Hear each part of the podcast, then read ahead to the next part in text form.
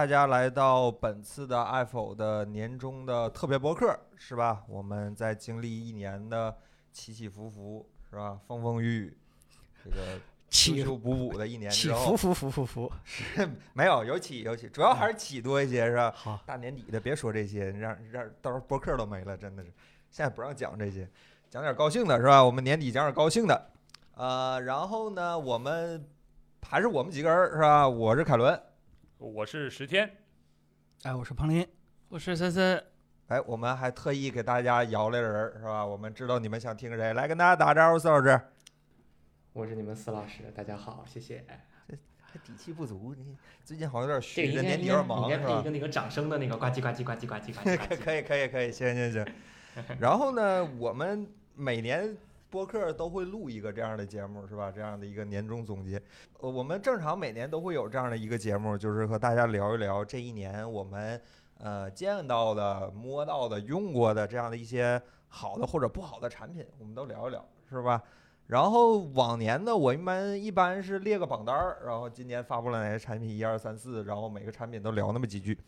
那去年录一下，感觉不是很很直观，因为有些产品呢，我们说句实话，它产品很好，但是我们确实说不出那么一二三四来，因为不是每个产品都非常有特点。然后呢，我们今年我我想了个办法，就是说化零为整，然后每个人各自列了一个榜单，然后我们各说各的，然后再放在一起呢讨论了一下。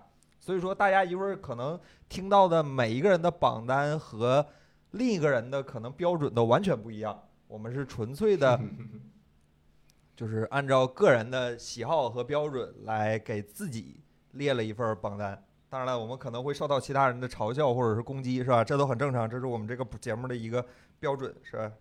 行，呃，那大概就是这样。那我们正式开始，好吧？呃哎，那我我先来吧。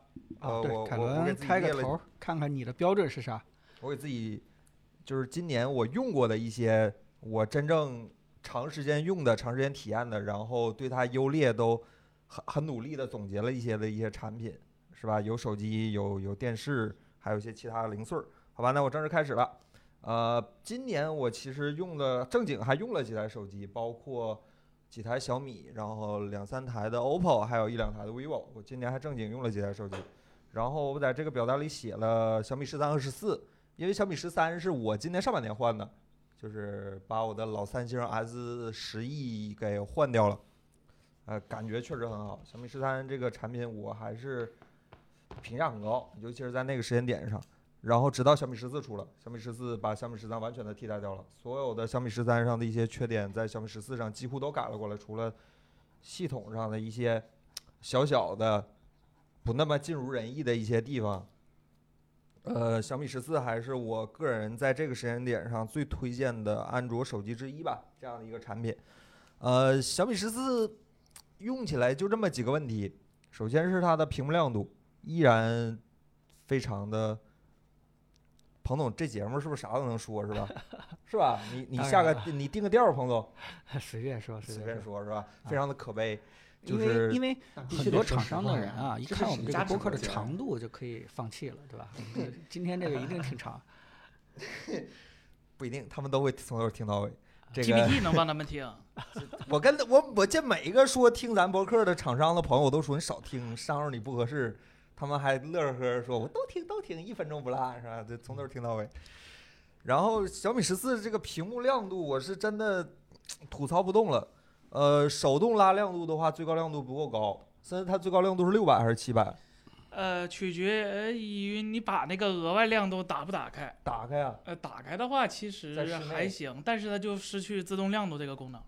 当啊然了，你要是说安卓自动亮度没有用，那那那还行。但是说实话啊，就是，啊、虽然安卓的自动亮度有点傻，但也是它针对于就是说那种特殊环境或者是响应极极不及时那种的。那比如说我在家里边，呃，开一个就把自动亮度关了，然后再到户外，那这个时候自动亮度大概率还是能，就堪堪能用吧。就是，但是你要是完全给关了的话，那确实每次都得手动调一下。其实最好的办法就是应该类似于 iOS 这样，就是。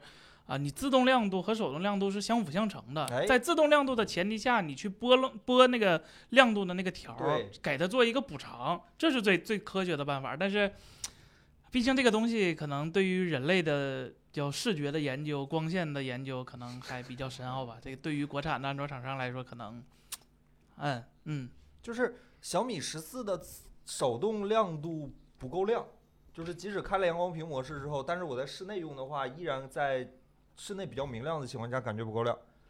用了自动模式之后呢，就是在室内环境下，我从来没有见过小米自动把自动亮度调到最大，就是极其保守的自动亮度调节策略。哎小米已经是算自动亮度里边调的比较好的了。啊国产这几个就有几个就不先不点名了，是吧？就是首先默认亮度低，然后它那个激发亮度就是。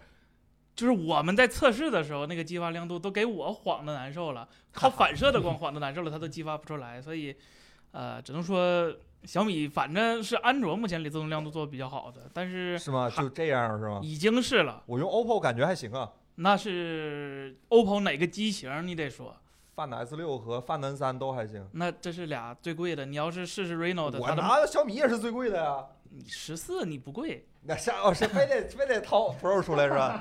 可以，挺牛的。呃，就是这样的一个屏幕方面的一个小小的槽点，然后就是这个系统。其实我对米 UI 没有什么恶言，但是我哎最近哎哎，Hyper，哎，对不起，对不起，好想用 Hyper。这个 Hyper 啊，就是他他他经常会，就我我一直在我节目里也说过，就是我很讨厌这个系统出点什么小事儿来打扰你。你真推广告的话，我认了，我关了你，你下回别再出就完事儿了。就小米这个，它那叫啥？手机管家是吧？对，你有三个节电问题，你得调一下。你发现了三个可以那个什么垃圾，百分之八十的垃圾你得清理一下。尤其是那个我自己手动禁止了一个软件的联网许可，然后我每次打开软件的时候，它会告诉你，你这联网许可被禁止了，你打开吧。就你每天都会被这些小小的弹窗打扰你三四次，就是你每次打开右上角都会出现一个小米手机管家，告诉你这手机有点毛病。大哥，我这是七最旗舰的配置，就是十六加一 T 那个版本，真不用，大哥真不用，就别这样，真的。你这还好，对，你看，发现三个耗电问题，有时候大家会会会逗底乐儿，就是小米管家提示小米 AI 正在异常耗电。这这是最有意思的，就是，呃，反正就是优化没做好。对就就这个小很多细节的东西。就这个小米手机管家这个弹窗问题，我真的希望小米帮我们想想办法，这这太掉价了，这玩意儿太掉价了。其他的都很好，尤其是小米十四，尽管他说自己是什么小屏旗舰或者国太好，但是小米十四的拍照相较小米十三其实进步是，就基本上是一眼，就是我这种人都能看出区别。我对小米十四的拍照其实是非常满意的，包括整个的尺寸，当然能再轻一点就好了，或者再窄一点儿。他们有点有点宽，有点重，还是重。然后九十瓦充电，反正我不奢求了，就已经很好了。然后包括震动，包括外放，然后屏幕素质本身，不说亮度这个事儿，屏幕素质本身就都不错。我对这个手机评其实评价非常非常高，但是其实本身我自己也是每天都在用，因为这是我插了两张卡的主力手机，就是评价其实非常高，我个人还是非常喜欢的。就是这个，行了，不啰嗦了，好吧？然后用了两台折叠屏，就是我觉得还值得跟大家说一说的，一个是像 Mix Fold 三，一个是 OPPO Find N 三。就是 Mix Fold 三的硬件我很喜欢，尤其是这个尺寸和森森这个叫你你很讨这家龙龙鳞碳纤维是吧？龙鳞纤维，龙鳞纤维，哎，这个对，它开它是方纶纤维是吧？就是我觉得手感非常好啊，包括尺寸我也很喜欢。呃，这个是我现在的工作机，把我的 OPPO Find N 一给替换掉了。这个 OPPO Find N 一还是有点卡，它这个外屏这问题很大，问题很大。啊，然后 Find N 三其实我更多是想聊聊 ColorOS，ColorOS 这一次是 Color 十四对吧？它对十四的那个版本迭代叠了几个非常适合折叠屏的交互，比如说那个呃文件中转站，包括它那个三连分屏的那个体验，我觉得都非常好。森，你你是一会儿一直用 Find N 三是吧？对，因为 Find N 三，我首先特别喜欢 Find N 一、N 二，我就觉得 OPPO 做折叠屏啊，比别人家都说实话动了更多心思一。点儿。对，，就是确实是动了一点儿心思，然后人家产品经理也确实在用嗯，啊。那海洲老师确实自己他确实是像在用像是用的人。啊，对，然后呃，N 一 N 二我是喜欢它那个比例嘛，就是说展开之后不用横屏了，默认就是一个横屏状态，然后再加上机身小巧。N 三呢，主要是我比较好奇，说实话，这是个人私心，我比较好奇它那个双灯镜那块儿，因为呃，OPPO N 三应该是全国呃或者是全世界除了呃除了索尼之外第一个用 IMX 八八八的传感器，然后索尼的那个手机的双灯镜那管儿用了感觉跟没用一样，所以我当时就好奇是不是吹牛了。嗯，对，然后 所以我就想拿 Find N3 做验证，但是确实就是说发现，啊，索尼不负众望，确实是不太行。但是但是 范德恩三它的这个整个影像系统，说实话，就还是我哪怕放到今天也是维持啊当时的那个结论，就是它甚至可以跟别人家的啊大杯去掰掰手腕的一个折叠屏，因为折叠屏的拍照大家也一直知道。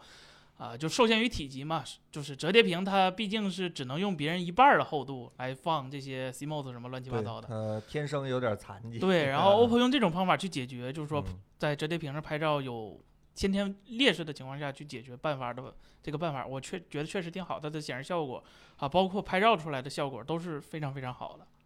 哎，然后，但是其实啊，我如果这两个产品，因为这个这两个产品是我今年最喜欢的两个折叠屏，如果这两个产品比的话，其实我觉得实际拍照表现，我实话说，我觉得 N 三不如小米 Mix Fold 三。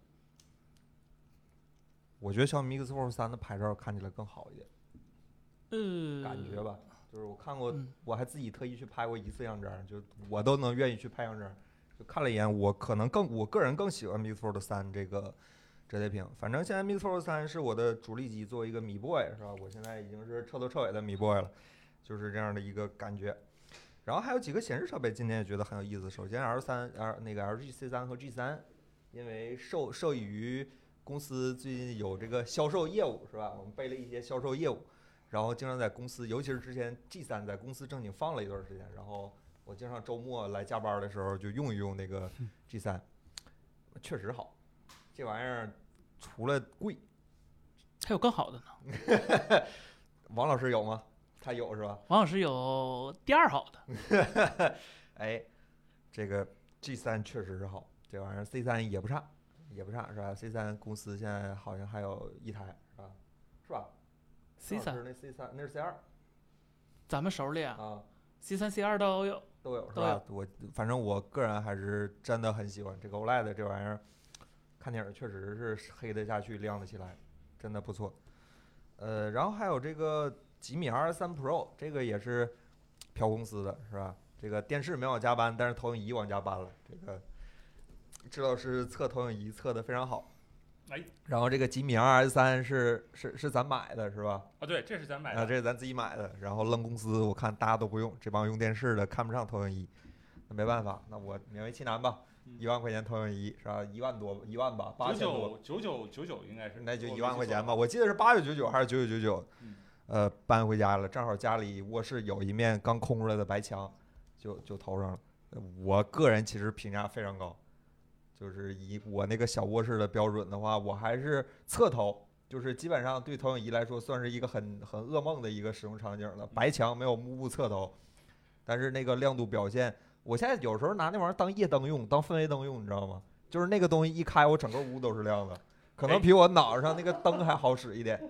这个产品我回忆一下，它的亮度首先确实是非常高。我们那天那一回就是横屏的那几个投影里面亮度最高的，呃，基本上可以投到个一百八十寸左右，还是够亮。但是这个产品呢，我也想起来，它有一点点缺点，就是它的对比度不是很高，可能就是我们这几个比较追求画质的话，觉得可能会差一点。这个显示，我觉得显示红色有一点小小的问题，它那个肤色不是非常的讨人喜欢。啊，如果调的过浓艳的话，那个肤色就特别红，不太对。但是你正常显示呢，那个肤色有点偏白，嗯，就就可以还优化一下。但是那个硬件体验，包括那个它有一个防直射眼，就是它嗯检测到画面有异物的时候，然后会有一个关闭光源是吧？它会关闭一部分光源，啊就是刚好是你遮盖那部分，然后就是你能看到灯在照你，但是你嗯感觉不晃眼，嗯，真是高级的功能。哎，包括就跟它的那个自动校正，嗯啊，那两千块钱那玩意儿是不是一个东西？呃它那个自动校正是真的好。对这个的话，我其实是在测那个投影仪横屏十几台投影仪的时候，我经常会用到这个功能。我先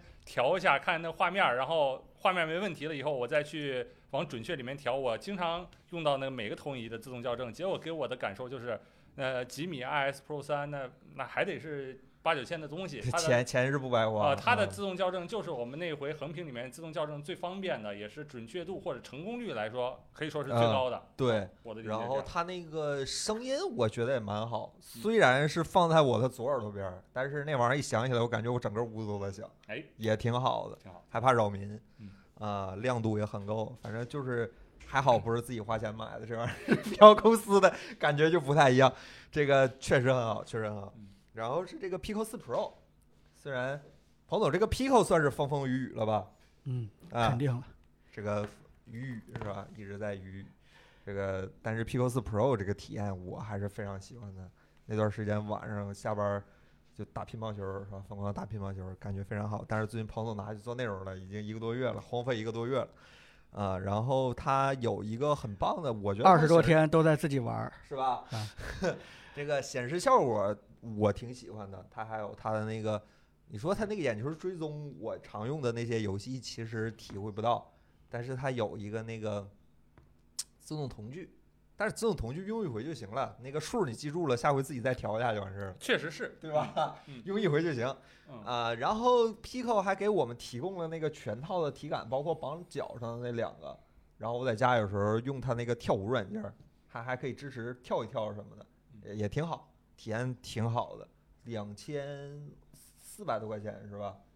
嗯，Pro 版是应该是两千九百九十九，我没记错，但是那个普通版一般人也都够用。它还有一个，四一千九，它还有一个 Quest 需要付费才有的 Pro 头箍是吧？Pro 头戴呃那个头戴应该叫 Pro 头戴对吧？啊对一个，Pico 垃圾四的产品对，Pico 四最大的印象就是它裸机就可以，呃，如果你不是五十的分布嘛，它对对。如果你不是玩一些剧烈运动的游戏的话，Pico 四裸机就已经足够舒服了，不需要你去买什么其他的配件儿。剧剧烈运动也没问题，我在家也经常蹦蹦跳跳的，什么投篮或者是打乒乓球都没问题，呃那那个不舒服，我指的可能是出汗或者说之类的东西，就不是佩戴上的重量都。不舒服。你出汗了就都不舒啊，服。对，但是嗯 Quest 二呢，必须买那个精英头戴，否则就是没法坚持三快十分钟以上快三。三也是必须要买精英头戴，否则没法戴。啊，还好一点点还吧。好一点点嘛，我的天，评价真高，哎真的可怕。这个那个快思的那个产品，快思的那个产品还没怎么好好用过，一直把在彭总手里。估计彭总一会儿说这个产品是吧？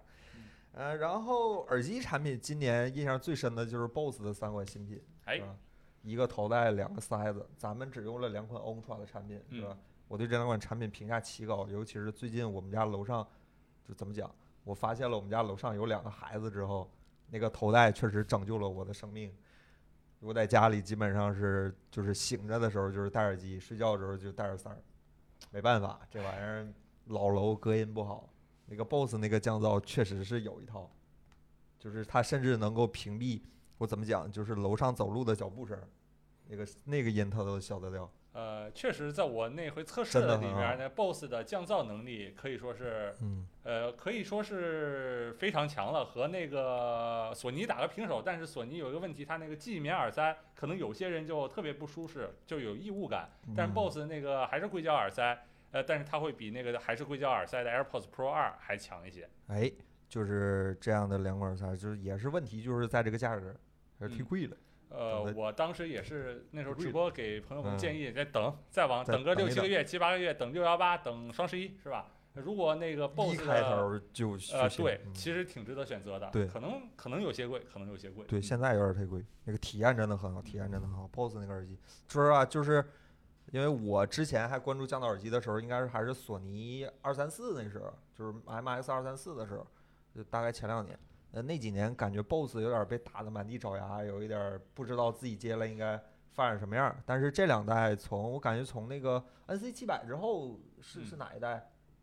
就是 QC 三五后两代，然后 NC 七百后一代，是这个吗？还是前面我记得好像还有一个头戴？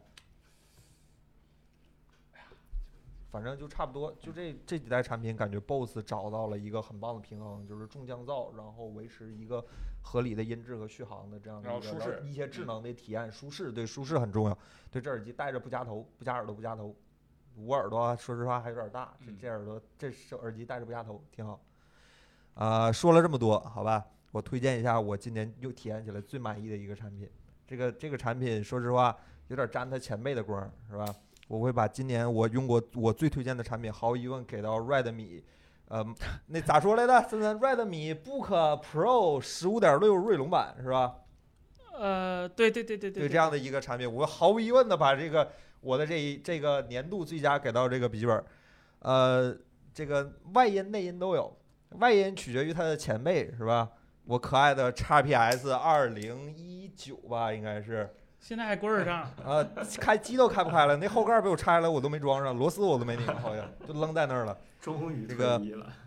炸裂的体验是吧？在每年冬天都会用过热和降频来卡顿我的每一天的工作的这样的一个时光是吧？都不用说夏天，夏天就开机，还机还没开就已经开始骂衔接了。冬天就是开机之后大概过两分钟才开始骂这样的一个状态。呃，这个新笔记本到我手之后，我可以说在每一天需要它的时候，它都给了我非常棒的，嗯，怎么讲，技术或者能力上的支持。这个电脑在我用的这段时间里，无论是看网页、开文档，还是看什么东西，还是甚至是打打 DOTA，就是有时候在公司打打 DOTA，这个电脑给我的体验都是超乎出乎意料的流畅。我只能说七八四零这个东西确实是有一套，这确实是有一套，无论是显示还是唯一的槽点，还真有那么几个槽点。首先是它内存有点小，十六 G，想换就得拆机器。然后只有一个 M 2接一个只有一个 M 2的 SSD 卡槽，要是能再多一个就更好了，但没有也就那样。呃，两 CEA 一 HDMI，如果没有那个 HDMI，换一个其他的，比如换一个全功率全功能 C 口，会不会好一点？但是现在这样体验也很好，就剩下的没什么槽点，尤其是那个 T 八四零给我的这个稳健的稳定的体验，就是让我感觉非常的。暖心可以说是，另外这个产品也给了我一些思考，是吧？如果我们聊一个红米的笔记本，大家一想这个笔记本会是什么样？可能之前的话大家会想到说会不会是一个里面装着四零六零，然后加 i 七，然后卖你四千九百九十九的这样的一个塑料壳子的一个电脑。然后红米给了另一个解释，就是说它其实做了一个非常精致的产品，因为那个笔记本的，我还因为这个笔记本我还查了一些关于什么笔记本做工的一些什么 CNC 之类的一些工艺。我查了一下，发现其实这个笔记本的 CNC 工艺其实是非常高的。就红米选择了另一条路，它它不跟你讲什么所谓的性价比，它选择把一个更看起来更高级的产品以一个低价给消费者。我觉得这也是红米转型的一个比较好的一个体现。冲高端其实不应该只体现在单纯的堆砌硬件儿，是吧？这也是咱们一贯的观点。然后，但其实这个产品在质感上是非常高的。啊，对，还有一个问题，它的那个最右面不是回车，它键盘最右面还有一排功能键，什么 AND 之类的。然后虽然它有全尺寸按键，但是它最右面不是回车，不是退格，也很难用。啊，但是瑕扁于这个产品确实今年给了我非常大的支持和帮助。我用这台笔记本挣的钱也远远超过了这台笔记本本身的价值，但是好我依然还是要给这个笔记本一个大大的好评。呃，红我米冲高端行了，我已经很久没有在笔记本嗯，就是在我的笔记本上体验到这种安稳的、不掉频的、不卡 顿的、续航不出问题的、体验没有问题的这样的一个体验了。呃，红米这个产品在我这儿这么高评价，要感谢它的前辈，好吧？啊，这就是我今年的榜单。嗯，虽然这笔记本当时也用了一段时间，体验感觉是不是也挺好的？呃，首先十四寸和十五点六这两个都没有什么太大问题，因为咱们就是目标定定位都很那啥。主要槽点是前一段出那个十六寸，那个就有点儿就是大家也知道，就今年酷睿不是新出了个 Ultra 系列嘛，啊然后它是赶着酷睿 Ultra 系列前一天前对前一天发的这个就嗯上一代产品。当然了，对于这个价格，它也不可能是 Ultra，所以无所谓。更重要的就是说，它这个十六寸版本，其实你看拆机，它它它跟十五点六还是十四寸共享的是一个主板，也就是说它啊里边儿对，也就是说里边儿其实它十六寸的机身？对啊就电池也不是很大，喇叭也不是很大，然后扩展性也不是很强。那你要说十五点六和十四寸这两个，其实真挺好的，因为我们公司这两个都都都都确实在用，一个是我们测试机，一个是凯伦工作机。就是确实很很安很温暖，是吧？在寒冷的冬夜给了我一点温暖。这个七八四零真的性能挺好，真的挺好的，好吧？大概就是这是我今年的榜单，然后大家要是没什么说的话，可以下一个是谁？好，那我就来分享一下我今年觉得比较好的一些电子产品吧，都是哎，其中有一部分是公司的机器，我体验了一下。先来说说手机吧，看那个凯伦最开始说是手机嗯，今年给我印象最深，而且我是真正拿回去用，呃的手机，呃，真的不是很多。呃，如果要说的话，那个 realme 的 GT Neo 五算一个，就是那个二百四十瓦充电，然后整个一个背面是一个玻璃，然后银白色那种玻璃，而且还有 LED 氛围灯带的那个，哎，对，就是它。呃，为什么我要拿回家去用呢？因为那段时间我们准备换那个 iPhone 十五嘛，然后我一个朋友是准备换 iPhone 十五，他为了能够早一点就是把手机回收掉，多拿点钱，哎，他找我借个手机，我给他拿回去一块儿，哎，他用了用，呃，感觉确实就是给我们这些 iPhone 用户不止一个震撼，好吧？首先就是充电震撼，真的就九分钟，就就我都不知道该怎么形容了。我白天想夜里哭，就做梦也想你 iPhone 给我个六十瓦行不行？是？太快了。然后呢，LED 那氛围灯带自己看不见那东西，但是呢，就是在别人面前，哎，就是帅，就是耍帅。很酷，啊，对，然后还有里面就是他对于那些游戏的一些优化吧，包括那些对于游戏的那个呃，如果我没记错是他的话，应该他会给游戏里面有很多辅助小功能，比如说在王者荣耀里面了，他有一些倒计时，比如说你切出去回信息的时候，他会给你死亡复活倒计时，呃，这个也是 iPhone 也是没有。啊然后就诸如此类一些那些比较贴心的小功能，就可以看出来，它真的是一款玩玩家去用的手机，去做的一个手机。呃，当然我说这个话是在那些游戏手机市场慢慢的变小以后啊，就是这款手机其实给我一个感觉，如果我是大学的时候，我不买 iPhone，我是一大学生，呃，持币三四千去买一台安卓机打打游戏耍耍帅，别买这个，别买这个。我觉得那是一个真的挺好的选择的，那个快充和那 LED 灯，然后不俗的游戏性能，外观也不差，嗯，呃，挺吸引我的。哎，嗯这是手机。然后呢，今年我第二个非常想推荐的东西，当然还是 C 三啊，因为呢我自己就买了一台，呃，不光我自己买了一台，就是我们自己从我们自己的那个带货的渠道购买的那个手机，还是啊什么呃那个 LG C 三甚至是被被刺了，是吧？我自己买完以后又又降了价格。你不再买一台平下仓吗？啊，呃，当然开玩笑，我们那渠道里面买的价格是非常优惠，大家去可以去到我们的公众号或者说其他地方去看一看我们的那个表格啊。然后这个电视给我的一个感觉是什么呢？就是我以后可能就不需要换了，在三到五年之内，我不需要更换我的显示设备了。它已经呃让我基本上对满足了我对显示设备的所有要求了。呃，怎么说呢？呃，缘由还得是它前一台我用的显示设备是什么？是一个三星的奥德赛 G7 的一台 Mini LED 显示器。呃，我当时买那台显示器是为了追求 HDR 的一个效果，因为再往前我是用的是一台普通的 SDR 的显示器。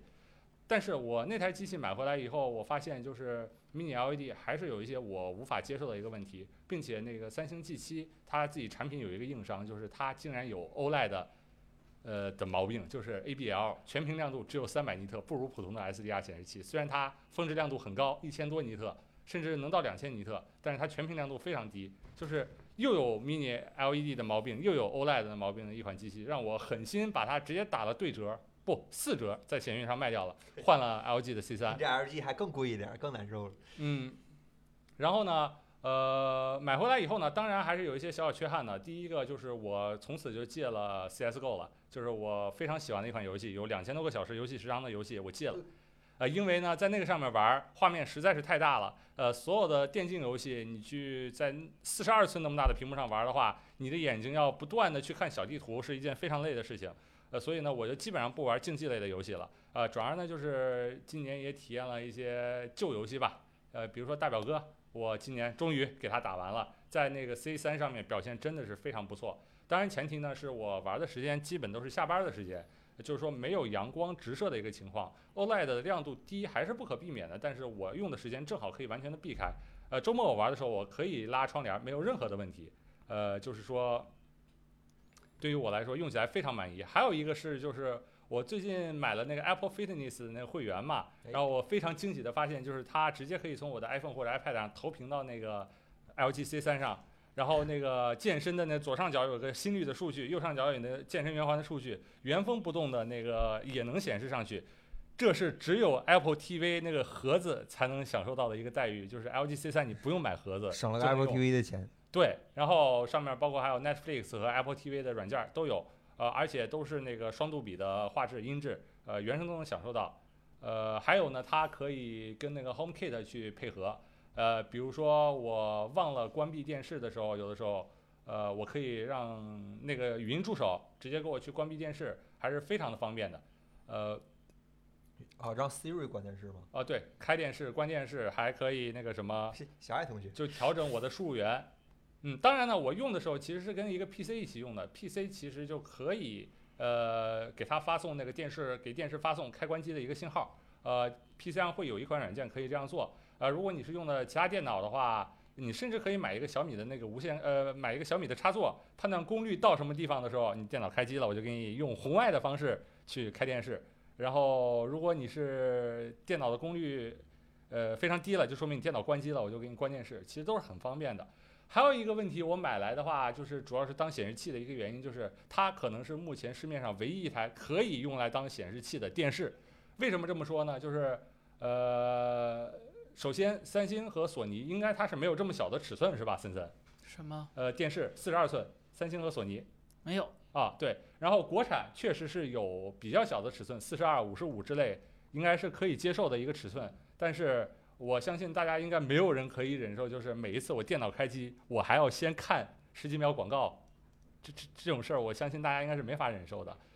而 LG C 二呃 C 三它是没有没有开机广告的，怎么都不会有。而且你甚至可以就是说把开机的 logo 和关机的 logo 都关掉，让它完全变成一个显示器的样子，就是电脑开了它就开，电脑关了它就关。这是这就是我说的那个 LG 为什么可以当几乎是唯一一个可以当显示器的电视用的原因了。然后它的输入延迟极低，我们测试的结果五毫秒，完全不影响打游戏。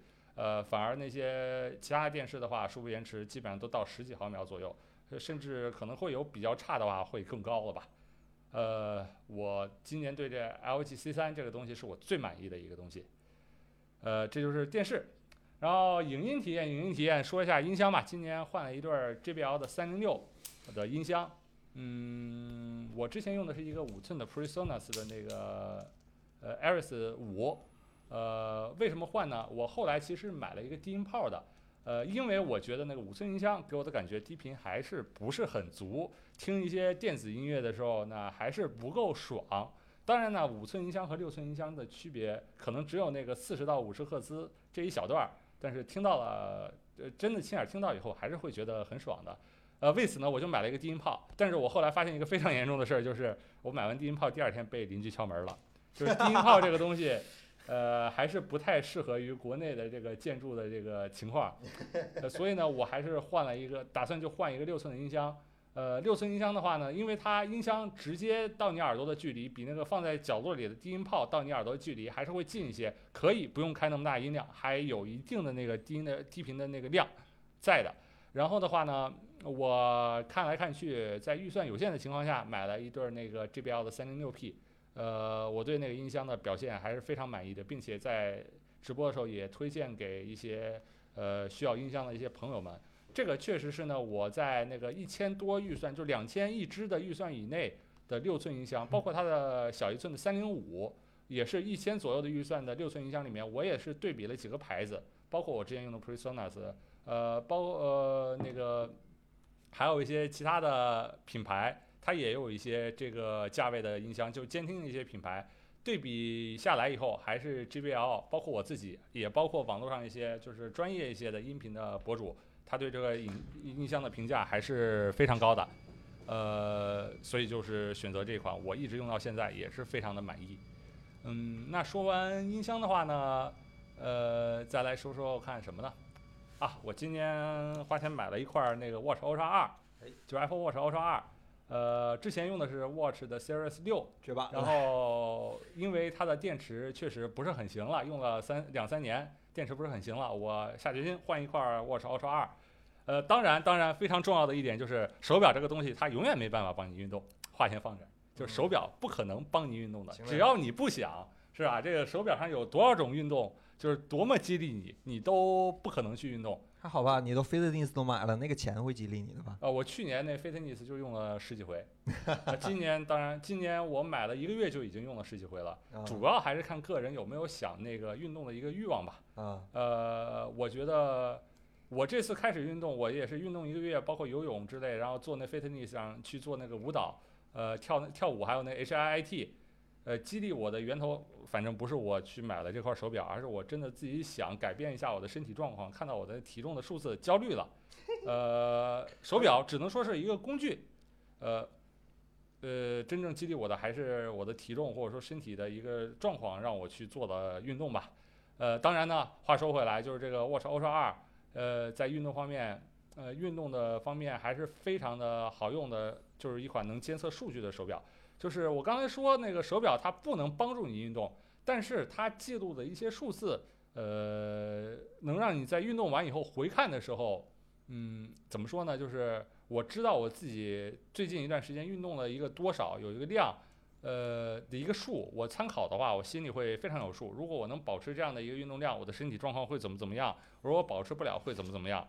呃，非常有数。呃，然后呢，我也是因为这个 Watch Ultra 二吧，尝试了一种新的运动，因为它标称它可以潜水四十米吧，呃，所以我就去游泳了。因为之前的那个 Watch Series 六，呃，我看到有一些案例说是游泳以后进水了的，我没有太敢去。然后呢，这个我就放心的去游泳，然后也是非常好的，就一件事就是我在这个我是从完全不会游泳，呃，到十节课以后，我自己也学会了游泳。当然，这个 Watch Ultra 二帮我非常忠实的记录了我游泳的一些数据，整个的准确度还是非常不错的。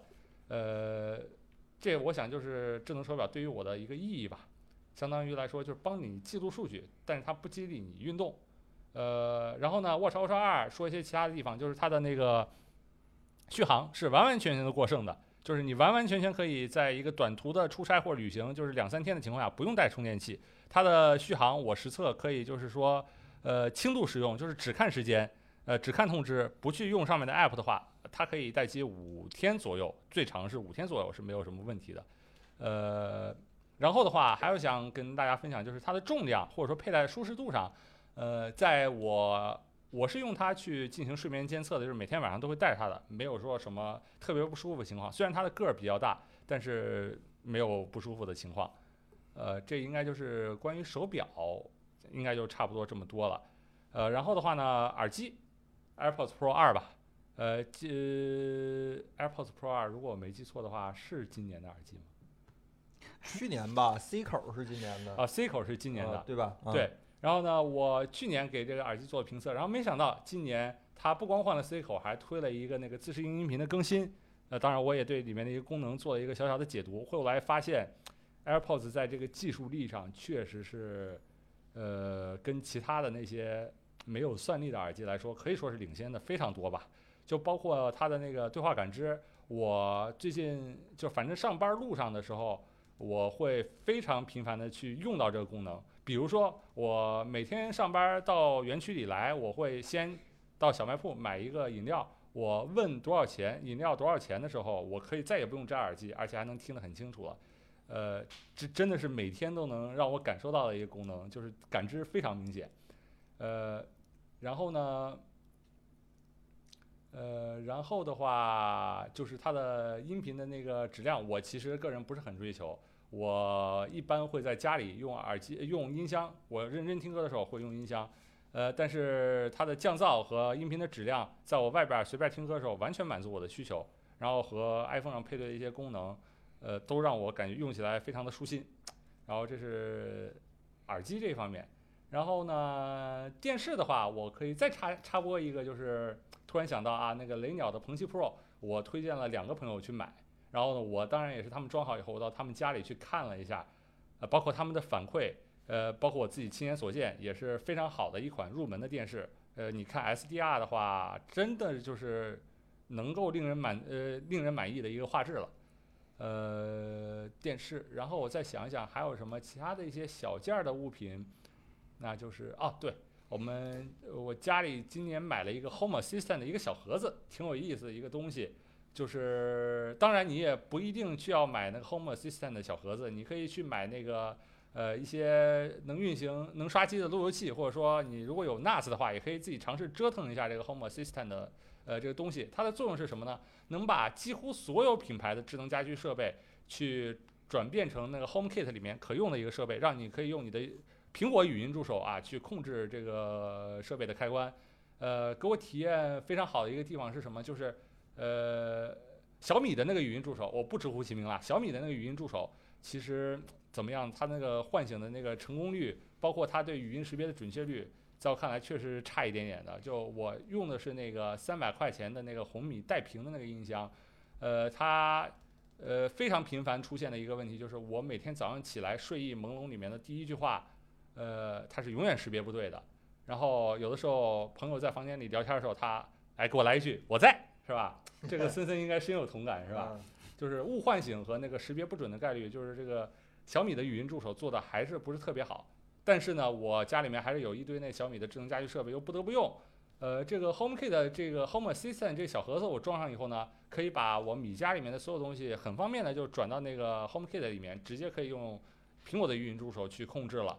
然后整个的语音识别的准确率没没得说。然后的话，呃，最重要的一点就是，呃，那个小米的语音助手它经常会说一些废话，就是我让它关某个东西，关窗帘、开窗帘，你给我关了就好了。啊，不行，他非要给你说一句，后面给你补充一句，下次可以试着告诉我什么什么什么什啊，么。对对对对对对对是吧对对对对对对对，就经常会给你的的就就你说完就完事儿了，你我让你关机，你关了就完事儿了，或者说你说一句关好了，他嗯非得说一句什么？很长的话，对什么？你下次可以尝试那个告诉我把音量调到多少多少多少，我问你了啊，就这种感觉就非常生气，然后他声儿还贼大，就嗯咱公司那个电视不就是这样吗？对就很恐怖啊。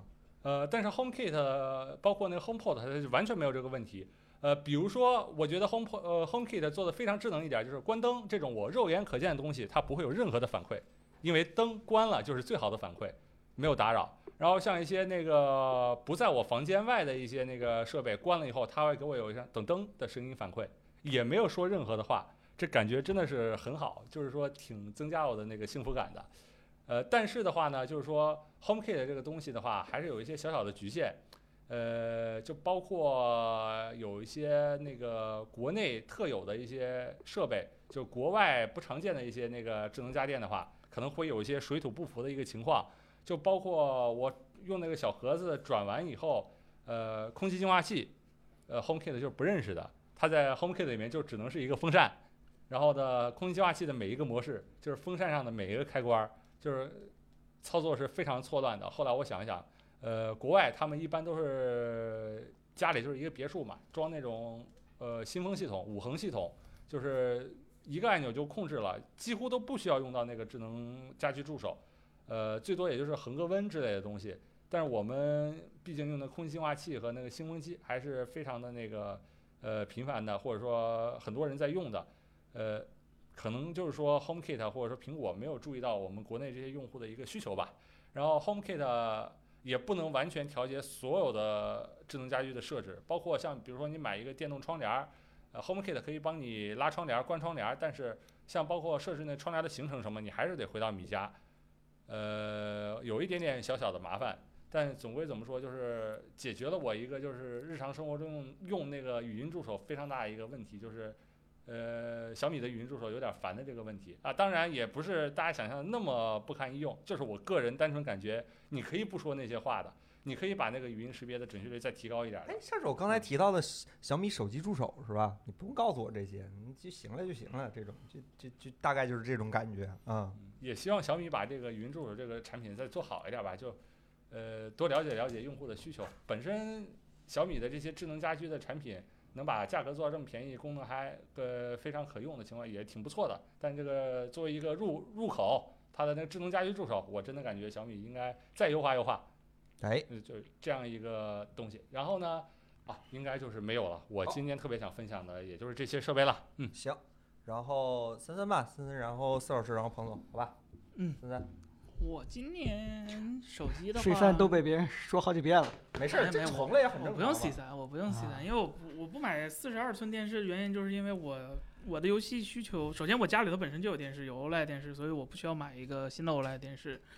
然后我也有打，就是说网游的需求，比如说打 DOTA 二，我没办法用那个四十二寸的显示器去打，啊，包括和同和朋友平时玩一些别的 Steam 的联机的游戏，所以，呃，四十二寸那个尺寸的显示器肯定不是在我的首选范围内的，我的首选范围应该是明年出的三十二寸和二十七寸的 OLED 这这个级别的显示器。哎，对，然后呃嗯呃，然后手机先说手机来吧，手机今年其实基本上来 iPhone 每个手机我都摸过了。那肯定嘛。对，然后呃，但是今年我有就超过一半儿以上的时间还是就是副机的安卓机用的还是小米十三 Ultra，这个是因为呃，确实对于整安卓来说，就对于整个安卓副机来说，就对我来说最大的需求就是拍照，因为主因为 主那个主主主力机是 iPhone 嘛，然后。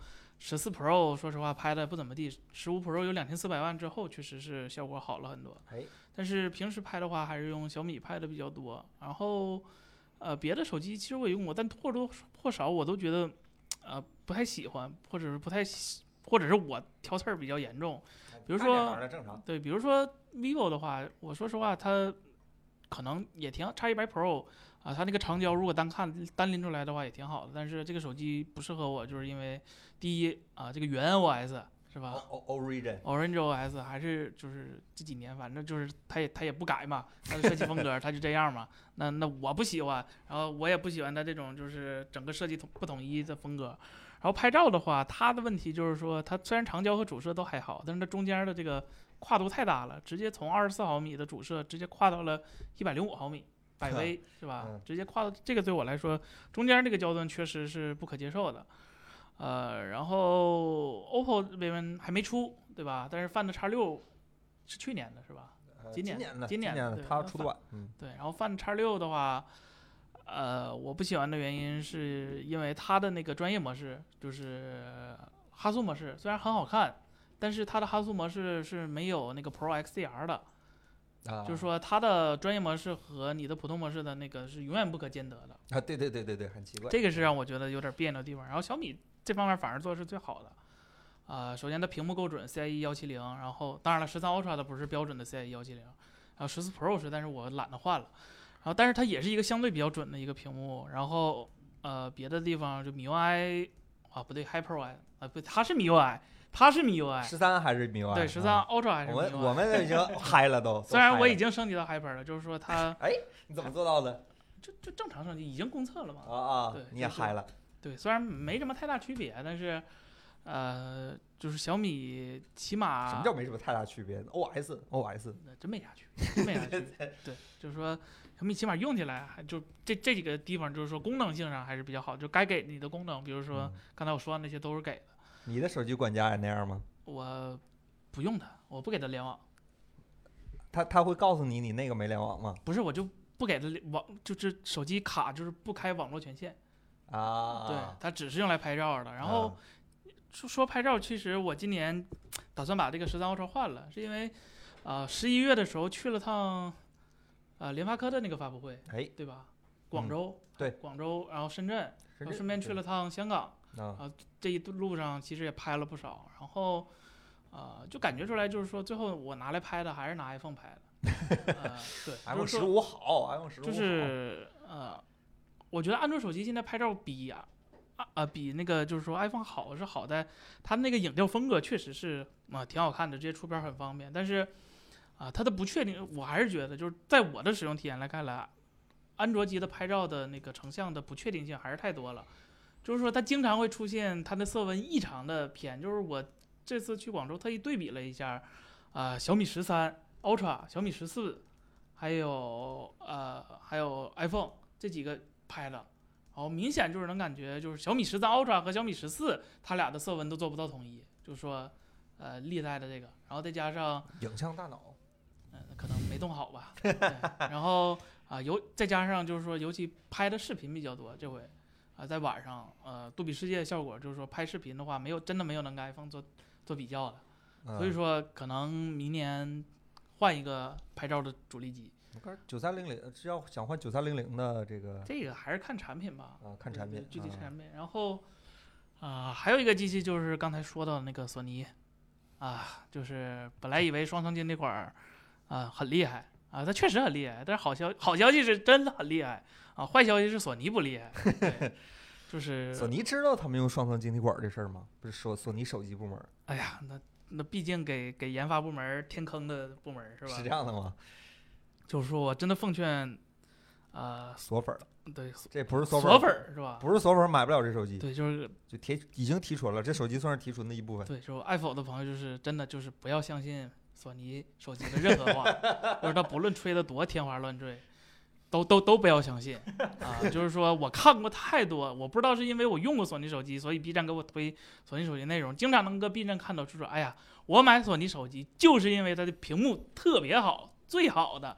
三星特供给索尼的，那索尼世界屏幕做那么好，怎么可能差呢？啊，事实上索尼屏幕就是很差，啊，就是它这个屏幕真的就是，不论是亮度还是啊，今年亮度起还提升了，但是说最终显示效果再加上色准什么玩意儿都是乱七八糟。那不是大师吗？照着那监视器调的吗？是可能那日本那大师白内障，所以调出来的有点问题。对，所以说真的不要相信索尼拍照啊、索尼手机的拍照屏幕，还有他所谓的那个三六零 Audio，我这个呃石老师做视频的时候讲过，就是 Apple Music 都有的版本，索尼官方没有。啊，就索尼旗下的艺人在 Apple Music 有有有发行，但是在索尼的平台没有发行。你就说这个平台是吧？有有多悲哀？对，就是真的生态问题吧，确实对，就真的不要。然后别的手机的话，说实话，我觉得都是比较没有什么特别多的印象，因为对我来说，走马观花看太多了，就是哎，就是就是说实话，手机它它它它真没什么什么新花 活是。这个理儿，是这个理儿。对对对，更关注别的技术。然哎后我说今年自己买的别的电子产品的话，啊，我觉得可能对我来说，今年最重大意义的就是小米追光氛围灯带，就是 哎司老师，你知道这事儿吗？对，我知道，我太知道。我也笑话我自己，买这个呢是吧？就是说还是图便宜。就是说，这行业就灯带这个行业确实暴利比较多。就是你看那飞利浦是吧，卖五千块钱，一套不便宜啊。不是给电视用的，其实就这几家。啊，就是说，呃，现在无无外乎就那几家嘛，嗯，飞利浦能买别人电视的价，然后还有一个苹果的御用的供应商，就那个 Nanolive，它也有这个所谓的氛围灯带，叫他们官方包装叫什么三 D 灯带，就是说传统的二 D 灯带只能啊、一次亮一个色，呃，三 D 灯带就是能一次亮好几个色，就是五彩斑斓的对黑。对对对，然后它的那个实现原理呢贼蠢，是放一个摄像头，然后看屏幕，然后给你反馈那啥。呃，小米这个还好，因为毕竟自己家做电视，它可以用自己的那个控制盒获取一些底层东西。最关键还是这个售后上，就是说故事故事大家都知道了，我只能说奉劝大家买小米的产品的时候，包装、购买记录、发票。呃，有必要的话还认识个媒体朋友，特别重要。比如说 iPhone，啊对对对对对对，哎呀，燕国的地图太短了，直接开 喷。嗯对，就是你你说下产品体验，产品体验咋样？呃，我他给我售后回来的那个灯带，我到现在还没粘上呢。第一是我看着挺闹心，第二就是说，其实的效果也不是那么好，啊、就是它那个采样频率，就是说，如果仔细研究的话，你会发现，啊、那个灯，就是说追光氛围灯带，或者说这种氛氛围灯带，它的采样频率其实不一定是越快越好。嗯，因为在那个画面明暗闪烁特别明显，尤其看 HDR 电影的时候，啊如果你的那个明暗变化特别快，它的那个采样频率也足够快。啊对对对，它其实是吧，会会会会产生所谓的人 癫痫了已经人为 PWM 或者三 D 龙现象是吧？然后呢，它的那个追光氛围灯带，就是说它能调的频率只有低、中、高三档。然后这三档呢，说实话，我感觉都不是特别的那啥。然后第二点呢，就是，呃，它的这个追光氛围灯带，在你贴的时候，就是在你贴合的时候，就必须严格要求它，呃，官方给你的那个方向。就比如说你选择贴四边儿，电视四个边儿，还是电视三个边儿，不要底下那个边儿，你要严格遵遵守那个就是它那个说明书上那个贴合方法。但是啊，比较人性化的方法其实应该是你贴上了之后，然后你告诉对我告诉哪个灯啊带应该显示哪个部分，因为这样的话能保证每个人家庭不同的装修的时候，它它那个灯带摆的位置不一样，能得到一个最好的适配。然后呢，小米电视还有一个比较奇葩，就是说它的总就小米电视的总电源在整个电视的左边，但是它的 USB 呢在整个电视的右边。也就是说，当你用上这个灯带了之后，你这个线你要么左边没法藏，要么右边没法藏，总有一根线必须得露出来。这就是哦整个产品团队没想好的地方。当然了，你可以说我电视老不配，那我也不知道小米新的电视是是怎么干、怎么设计方法不是见过 S 六五吗？啊。你不是见过新的 S 六五吗？我咱咱咱没有 Pro 六五，咱只有 S 六五。啊啊，对，对它那个也是，它不现在不是说这种分体板子都是高级的电视吗？小米没有高级的电视，对不起，我直言了。对，嗯，然后别的购买的话，比较有意思的，我想想啊，还有什么？呃，今年把家里的 NAS 好好弄了弄，就说、呃终于，因为啊、我经常和我女朋友一起看电影，然后呢，就是还挺情调就。穷嘛，就是买不起会员嘛，买不起高质量会员嘛，然后就只能偷摸看盗版啊。那偷摸看盗盗版这是啊，偷摸看学习版，对，学习版对然后二十四小时后删除那种的，啊，对对对，对，然后啊、因为我每次，假如给我女朋友看的话，给她传种子啊，或者传什么乱七八糟的，让她学，感觉太麻烦了，太不人性化了。那我干脆就全都都不会用吗？研究生怎么上？不，主要是我是。他已经被我惯的，就是说他已经能看出来 HDR 啊、杜比影院啊这种、啊这种东西了。他就是他现在看电影不去杜比影院，他都觉得不得劲儿了，就已经是这个级别了。就是说看 啊，看看剧的时候，比如说我最近和他看对我比如说我最近和他看一些比较老的国产的剧，然后分辨率又比较低嘛，然后也没有做新的，他就说：“哎呀，这怎么这画质呢？对吧？这个 以前看没有问题，怎么现在一看这么难受呢？是吧自？”己给自己挖坑。对，所以说给他各种种子或者是什么的话，让他在远程再转成 HDR 什么的，让他自己来学这些有点太麻烦了，所以干脆整个 NAS，然后把什么转码都给他弄好了，然后他直接就能看 HDR 原码了。他在学校看，我在家里看的时候那你才是那个最好用的 AI。啊，对呀，我就人为啊 AI 嘛，对，然后这个 NAS 是我解决了一大痛点，然后今年最最最最最最最值得 或者花钱最不后悔的就是 GPT 四。哎呀，我就知道森森会说这个。这个就是说，啊刚开始我不太信邪，我合计必应那么好用，干嘛花二十美元买？那不是傻吗？对吧？后来发现我是傻，是吧？早 买好了 啊啊！然后，嗯，这个 GPT 四真的就是说，它跟啊必应的和以前那个三点五的执行效率完完全全是不一样的。就是说，必应的那个回答，其实它首先第一点，它中文语言库用了很多，大家也知道用了很多知乎、CSDN 这些。咱们不能说每一篇都很高级的这个质量源就，已经算是中文高质量内容了。对，而且他回复，说实话，他干活儿并不是特别利索，他经常就给你一点儿，然后就不说了，这就是免费的弊端嘛。然后买了之后，真的就是说，你真的可以大胆的，我觉得用 GPT 最最重要的一点就是大胆的和他提问题，就你远远不知道它能帮你实现多大的功能，因为色老师当时和我说过。有好多功能，有好多代码，因为我问司老师能不能帮我写一些这些功能或者怎么怎么地，比如说他那个检测分辨率，我还要求他更新一下。但是司老师说你去问 GPT，他比我靠谱。我说这还能有有他靠谱 啊？问了一下，发现好多功能真的都是可以自定自定义，比如说我们现在计算等效光圈，包括有一些 CIE 转换的函数啊，包括一些就是各种进阶的一些软件的一些用法，然后。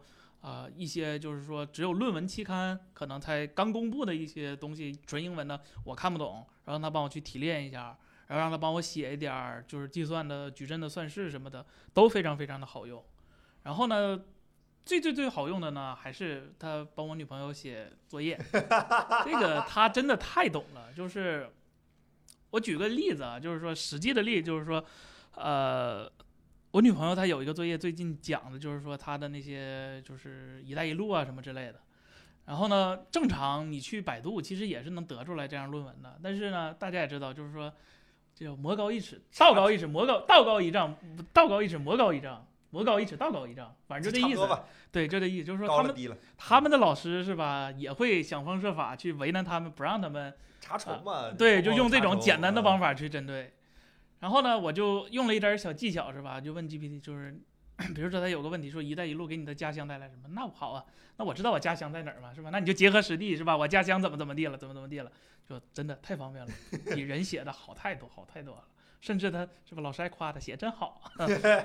当然了，呃，自己学习还是很重要的。我也我也一直告诉我女朋友，就说不要问过过于依赖这个东西，是吧？比如万一你哪天没续费，你作业没写上，老师怎么说 这个意思。对，然后啊、呃别的话其实就没有什么呃叫叫叫叫就是买的特别值得了。然后既然说到 GPT，就特别感谢一下咱们有一个粉丝啊、就是当时大家也知道，今年 GPT 四有点过于火爆，然后就是一度去是吧？一度就不让续费了啊，啊、导致我当时那个写不呃上作业了，拿苹果拿苹果续费，我当时没有给充余额，所以啊、没续上费。然后咱们有一个粉丝好朋友就帮我啊、他正好人在国外，用他的国外的信用卡，就对我特别信任，直接填上他信用卡，然后帮我付了一次费。这个就真的特别感谢，就爱佛粉丝，真的比我比比我们这帮比我们这帮人厉害多了，是吧？哎，感谢 对，真的感谢。他，他是 OpenAI 的人吗？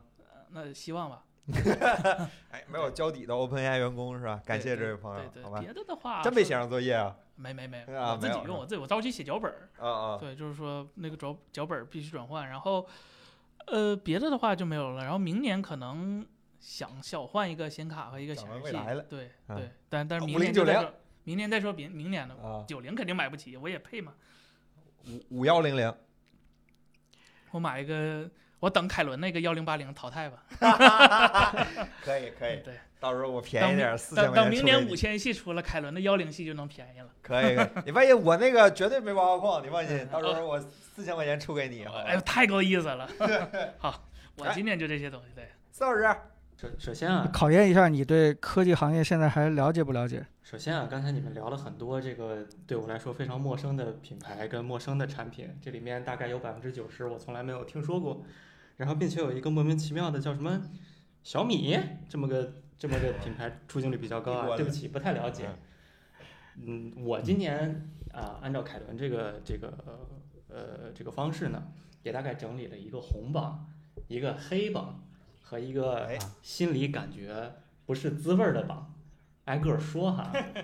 首先啊红榜，我觉得第一个，我觉得今年买的最好的产品，博瑞的 Barista Pro 咖啡机。跟我没关系，哎哎，打开淘宝不看了，理解到我跟数码圈都有多远了吧？哎，这个咖啡机真的是太幸福了，因为我当时在小红书各种搜，啊、我的需求特别简单，星巴克太贵了，妈呀，星巴克一杯咖啡动辄二十，呃，经常超大杯三十多，三三十五六，太贵了，这每天一杯咖啡真的不行，不喝呢又实在是睡不醒，所以以最小的成本买了一个性价比非常高的咖啡机，大概只要不到五千块。但是但是这一次投入之后，后面喝咖啡的成本就极低了，真的是我星巴克两杯咖啡的钱就可以喝一个月，因为咖啡豆儿很便宜啊，而且还有一个就是说，自己有咖啡机之后，这玩儿法就多了很多了，你可以配各种各样的料，对吧？各种各样的隐藏菜单，我甚至还可以把这个呃做蛋糕用的巧克力酱放到咖啡里面啊，非常的非常的好喝，非常的好玩儿，每天早上都能喝新鲜的呃，热咖啡。全自动的吗？我刚想说豆儿研磨什么的，呃，不是全自动的，是一个半自动的咖啡机，就是需要自己磨豆磨完了以后，然后怼到那个磨豆机和那个咖啡机会分开啊是吧？开的啊，像林克做饭，啊，这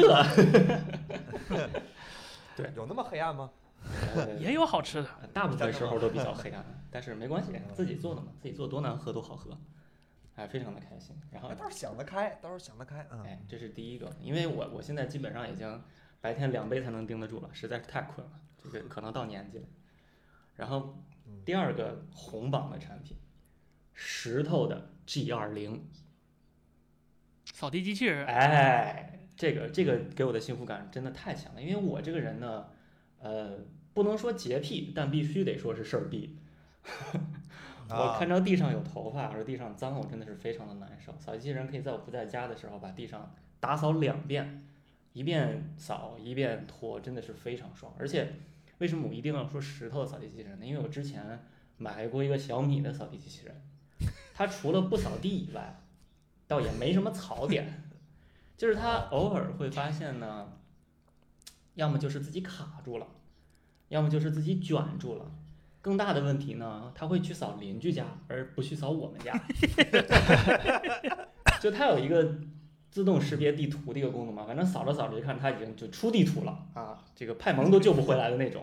前面的区域到未知的领域，以后再探索吧，不行就要去探索，哎，就那种扫别人家，然后并且那个扫地机器人就是维护它的时间可能比我真正自己扫地的时间还要长，最后果断就扔掉了。它会在手机上提示让你救救它吗？啊，当然了，每天都要救一次，而且关键是它它那个可能我我不知道是集尘的通道设计有问题还是什么，它就会就会堵在那个通道里面，它不去集尘，所以它就会把脏污在地上均匀的给它抹开。我觉得这就是我小时候在 我我小时候学校让我大扫除，我不乐意的时候，我就拿个大笤帚，咵左右左右左右，反正没扫到我这路上，这就算完事儿了。这扫地人可能有这个潜质。后来换成石头以后非常省心，非常的幸福，而且它还是那种，呃，就是我每天只需要接个水，放个水就完事儿了，两天一次。然后就全自动那种是吧？呃，对，基本上就差一个自动上下水了，因为我租的房子就接个不适合上下水啊不。适合自动上下水。OK，这个真的是啊太幸福太幸福了。哎，我想问一下司老师，这个东西它多少钱呢？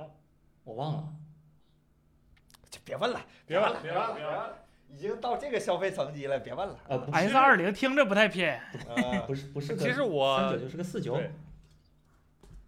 还行，比在北京教阿姨一年差不多也不止这个钱。啊靠呃，我之前也买过一台那个小米的扫地机器人，应该还是代数比较新的那个。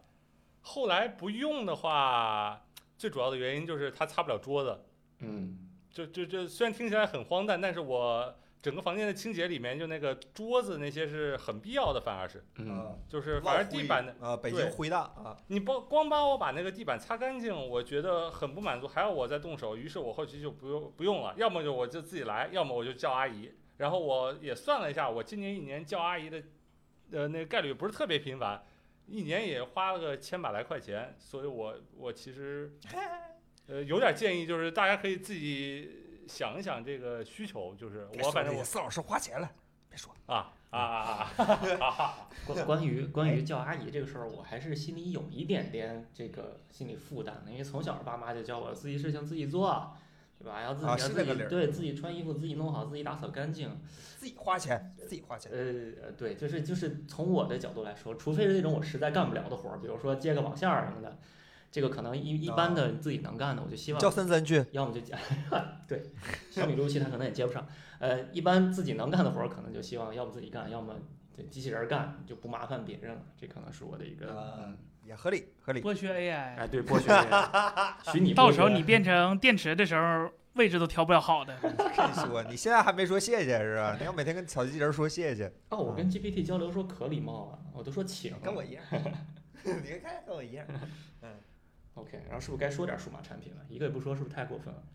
这都是数码产品。啊，都接电了，啊，都接电啊，对，这这年头不接电的有点儿，没事儿，结合也行。对我胶片相机都接电。好，我我觉得说一个正经的，我觉得今年买的一个挺不错的产品，就是啊、ROG 的这个 Ally 这个游戏机。啊什么，ROG 掌机 Ally 掌机。ROG 掌机，七八四哦哦零掌机 ROG 啊，嗯。听成 LG 了，嗯，啊，败家之眼。呃，我我为啥觉得这个产品不错呢？呃，第一个主要的原因就是 Steam Deck 没有货，呃，对，淘宝上实在是加价太高了，我不愿意花那个加价的钱。然后赶上这个机器双十一的时候打折便宜一百块，那就直接入了吧。而且对我而言，1000多块可能玩原神的这个需求比较大哈，Steam Deck 还挺折腾的。呃，除了玩原神以外，我觉得大部分情况下应该是 Steam Deck 就是一个更好的机器，但是我需求特殊，而且呃，Windows 掌机里面可能目前来看体验最好的确实是 ROG，这个也是之前森森给我推荐的，我也看过什么阿亚的产品、GPD 的产品，各种还有其他的什么一号板乱七八糟都看过，然后那些产品对我这个推荐是有前提，就是括号不差钱。那对不差钱啊，这个啊这个这个也还好，这个没有那么贵吧？好像，反正我我看比现在 Steam Deck OLED 的价格要稍微稍微合理啊，一点，确实啊，确实，嗯 OK，然后这个机器我觉得比较打动我的一点，我我这人买电子产品很怪啊，我经常看一些大家不看的地方，比如说我对风扇噪音很敏感，然后这个机器啊也是应该是目前 Win 掌机阵营里面唯一一个双风扇的，那它相对来说噪音就会比其他的机器摊得更开，然后噪音就会更小一些。然后第二个就是它喇叭很好，就是我也不想每次玩游戏都戴耳机，然后呢，我觉得如果用一个特别破的喇叭，对这个对陈志毅老师也不太尊重，所以就还是弄一个喇叭好的机器。然后第三个就是这个机器，我觉得呃 bug 级的优势就是物理防沉迷。哦，我的天呐，就是那种深渊都打不完，它直接就给我断电的那种物理级的防沉迷，非常好，非常好，非常好。然后这个机器现在禅定还禅。对我觉得电有池限涨，呃，是 我可能也就一天玩一次，然后这个机器它它这个电池寿命我估计还不如我的 iPhone 呢，就是座机啊，物理防沉迷啊，我觉我觉得这个挺好。哎，这个掌机，村长拿它剪播客，外接一个屏幕键鼠，然后它可以就直接移动剪，倍儿牛逼，对，首先从性能上它确实够，跟我笔记本一样。对啊对对，嗯，所以就哎，就就就非常好，我就你只拿它打巨岩山啊？有时候也打个崩铁，呵，您这米哈游，您这占挺全 我还我啊。还等着绝区零上线。主要我现在在原神里面啊就是听他那个音乐，那个剧情早就走完了，任务列表已经干干净净，什么都没有了，就等着听音乐。啊，OK。真是奢侈。对，这个是这个是用来玩儿的东西。然后呢，我觉得必须得今年最佳产品得颁给一个干活儿的东西。我觉得我的思路跟凯伦是一样的，你可能选的是一个、呃小米的锐龙的笔记本，我的干活儿的机器当之无愧的 MacBook Pro。哇，这个机器真的是。啊你看，像到我这个年龄，我一般可能就不发表暴论啊。但是关于这个机器，我还是得发表一个暴论。我觉得凡是对 MacBook Pro 不满意的人，只有两种，要么是买不起，要么是不够用。啊，这就是我的暴论，就是这个机器给我的幸福感实在是太强了，就是它太强了。强在哪？就是，呃，我有一个很怪的需求，就是我需要每天到处抱着电脑跑。我其实没有什么机会真的坐在一个有电源的地方，然后稳稳的、踏踏实实的找个大屏幕办公。到处抱着电脑跑，啊，我就对它的啊，不不插电的情况下的性能释放、跟续航、跟风扇噪音、跟发热非常非常有需求，并且再一个就是我非常需要它合着盖儿的时候有一个稳定的续航时间，就是 Windows 机器不知道怎么可能就睡着睡着就睡睡没了。踏实，对，睡睡踏实死了。啊第二天掀盖儿以后直接啊没电，这个就这个心理负担实在是太大了。睡过去了。MacBook Pro 真的非常的强，而且 M2 Max 我没换 M3 Max，M2 Max 的性能真的非常好，然后配一个六十四 G 的内存的话，其实有一些小一点的大模型本地是可以跑得动的。你比如说 Llama 的可能七十 B 够呛，但是三十三 B 一定是一定是没问题的。而且最近就是开源社区，其实这大模型在呃 Mac 上的优化做得非常好，它对这个无论是 Core ML 的加速，还是 Metal 的加速，还是就是单纯在 Mac 上 GUI 做得好，这种都都非常的友好。所以在呃 Mac 上，我我我我我的工作真的非常的多，无论是剪视频、剪音频、做 3D、做做这种大模型的编程，它给我的幸福感真的是极强、极强、极强的。那我觉得只有一种可能我对它不满意，就是哪一天它的性能也不够了，可能需要换一个苹果爸爸能不能做一个 M3 Ultra 的 MacBook Pro 塞进去？我相信它一定也是能把续航、跟性能、跟发热体验都优化到非常好的。这个真的是他这么有自信，这是国吹的嘴脸，这是国吹的嘴脸，对他还要那么多钱呢，他他活该，对不对？理儿是这个理儿。啊，是。哎，所以这这就是我今年的红榜啊，红榜真的哎真的非常的喜欢。行，OK 更带劲儿的来了。OK，黑吧，要不要说一说黑榜？黑榜，来嗯、其实就孤零零的两款产品。刚才没说手机呢，黑榜就只有手机了。其实，第一款手机呢，呃，小米十四 Pro，啊，我就说一个问题啊，这个机器已经丑到我觉得突破人类底线了。我觉得已经是有精神上的损伤才会设计出这样的手机了，就是丑到生理上的会 有有厌恶感。正面儿那个 R 角不是还精心设计了一不重要下吗？不重要，你什么什么啊。OS 相机的不重要，就是这个背面这个啊。丑啊，这个真真的是，所以我也我也觉得我我我挺挺羡慕挺仰慕嗯能长时间用这个手机的人的啊，凯伦老师，我用小米十四，啊，它它背面一样啊，我不看背面这，背面我又看不见，我只能看见正面，哎就恶心背面都是给别人看的。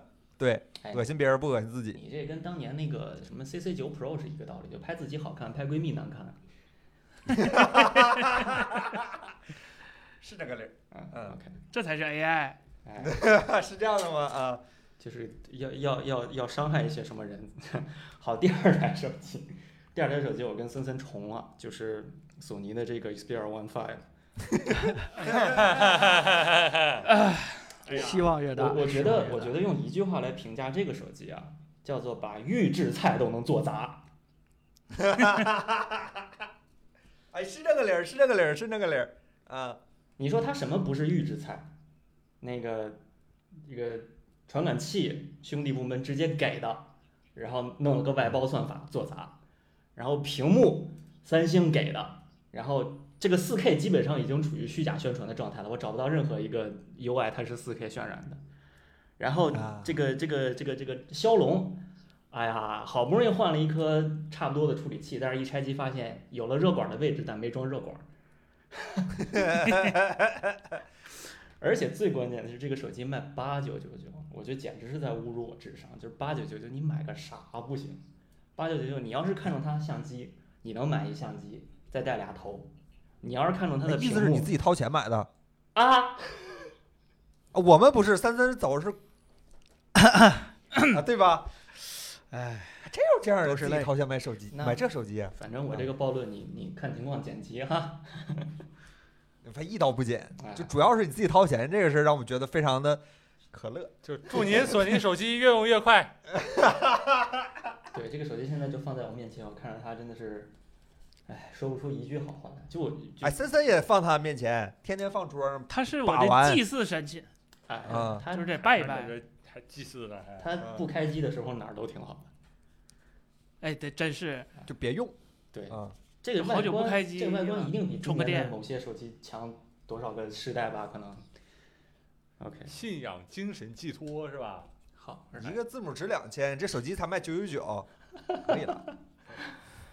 OK，然后那那还还有哭笑不得的呢。那哭笑不得的情感复杂的，这个情感复杂呢，就是我觉得这个东西买回来以后，它没有发挥出我当时意淫它的时候发挥想想象的那个价值。这个产品就是啊，我哦哦明白了。明理光的 GR 三。哎，因为我今年其实还挺在意拍照这件事儿的，我我可能从来没有什么时候，这两年吧，最近几年吧，从来没有什么时候能这么在意拍照。我之前可能真的出门，呃，拎着一个 iPhone 就已经很开心了，然后从这几年，我觉得开始我可能对，嗯、拍照这个过程，呃，有一点想要享受它的感觉了，就是不只是要成片开心，我觉得拍摄的过程也要开心，呃，手摄大师打鸟，啊，啊，这。迟早有一天八百定。啊，这就是就是我觉得这个过程很重要，我觉得拍摄的过程快乐，然后那个样片快乐，拍到东西我喜欢，最后这整个体验才是好的。然后所以我就尝试过，其实尝试过挺多的相机，包括呃胶片相机，我觉得这个就是仪式感的终极形态。我们这代人其实从小是没有怎么碰过胶片相机的，就家里可能有买过傻瓜相机，但是那个时候年纪太小了，不懂。呃，现在重新翻回去买的话，呃，说实话，真是买一台少一台。然后在我手里可能破坏大王，我可能还会把它把它弄得不那么好用。呃，它仪式感确实很足，而且快门那一咔嚓那一下确实挺爽。呃，但是这个照片儿真的是也太难获取了。我前段时间刚把我攒了一年的地方洗胶卷吗？有有还真有。啊，啊，我前段时间刚把我攒了一年的胶卷洗出来，里面真的是不堪入目啊！就是我啊，我还拍过这个，啊，这个这个有点难过。也算是一种回忆，回忆，回忆。对啊，然后我还我我常年有一个索尼的小黑卡 TM，这个对这个啊森森他们知道，那个那个机器其实嗯也很幸福，就是呃功能很全，而且我觉得画质非常非常堪用，尤其现在呃 HDR 照片时代来了以后，你把它的 RAW 格式把它放到 HDR 的色彩空间里面，能能还原出非常多之前其实 JPEG 已经丢掉了的信息，我觉得。它的潜力是非常大的，而且考虑到这台手机，呃，这这个相机做完以后，索尼可能就不做了，所以我也可能想长期收藏它。然后我也试过什么徕卡、什么什么这些东西，我都觉得，嗯，有一个巨大的问题，就是它们都太大了，我我不愿意带出门。如果出门徕卡对没带相机的话，那就等于没有相机。那我觉得 Q 啊 Q，然后那那我觉得什么相机是我最愿意出门带的呢，然后就把目光放到了这个理光的这个 GR 这个系列上。哎，哎，GR 系列真的非常的传奇，它其实从胶片时代就就一直有，当时做了一个小小的这个小镜头，然后带了一个小电池，出去就能拍一天，当时还有自动对焦。然后到了数码时代以后，呃，最开始可能传感器比较小，现在已经 APS-C 了，APS-C 非常大。其实对于这种体积的机器来说，APS-C 相机，呃，传感器素质非常的堪用，比现在什么影像旗舰这 Ultra 那 Pro 的要强不知道一星半点儿去了。然后现在的这些影像旗舰，其实，呃，最大的问题就是他们画蛇添足。我我觉得现在计算摄影已经过了，计算摄影已经到了一种这个完全就是在负提升的一个一个阶段了。举一个例子，就是苹果的，我觉得，呃，Log Apple Log 这个功能，就是 Apple Log 牛逼就牛逼在它把计算摄影都关掉了，它剩了一个最原始的画面，反而效果是最好的。我觉得现在的手机也是这个样子，所以我不愿意用手机去拍，包括 iPhone 在内，就即使今年 iPhone 这个五倍镜头，呃，可以拍的场景比去年多了很多，但是大部分情况下我还是想要一个相对原始的、原生的、原教旨的一个画面，那理光就非常好，呃。但是我觉得这个就是我想说的情感复杂的地方，就是这个机器的泛用性实在是不够好。呃，一个问题对不上焦，就是理理光的机器有一个，哎，对对，好像有这个说法。对大家都不是喜欢你是说的等会儿等会 Snap 模我式，我确认一下，这个有这个说法是针对这个产品，还是针对这个艺问题人啊？就是就是 靠，是手艺问题，听出来了。它它有一个非常牛逼的 Snap 模式，然后 Snap 模式你可以固定选一个选一个焦点，然后这个模式后来好像是还被小米抄走了，就是它选一个焦点以后，然后就不用对焦了，就是你你固定的拍这一个距离的东西就行。但是我发现我拍照的呃题材没有那么固定，我我经常需要远距离远距离近距离去切换，然后这个机器的对焦速度就是非常不 OK，然后基本上东西已经跑了，它这张照片再拍下来。然后第二个问题就是它暗光下的这个可用度大幅度大幅度下降，就是因为 f 二点八的光圈太小了，这个比比现在的手机可能进光量还要再小一点。一旦稍微暗光一点，它快门时间就直接到三十分之一了。之前我限制它不能再低了，再低就已经抖到已经拍不到了。所以这个我觉得两个原因限制它出门的时候基本只能白天用，然后我又经常忘了带，所以买到现在这个机器我买了可能有半年了，快门快门这个数量只有一千六，非常的非常的可怜，所以我在反思自己。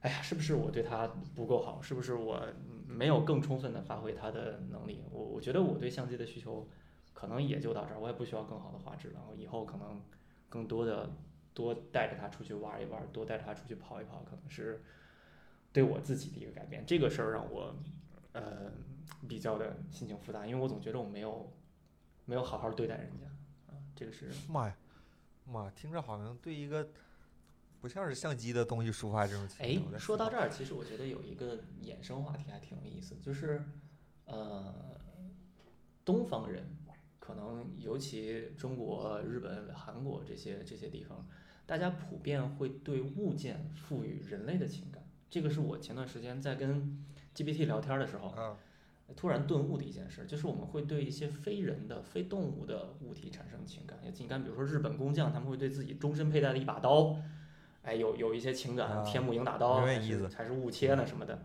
然后，然后中国人可能就会对一些小佛像呀、这个小小雕像啊，可能会有些情感，甚至有些人身上会带一个环儿，带一个串儿，对吧？盘盘一辈子。我我觉得我们这代人可能就是对 GPT 啊，对神里灵华呀这些会有一些，就就这些非人的东西会有些会有些人类的情感，我们天生会更在乎。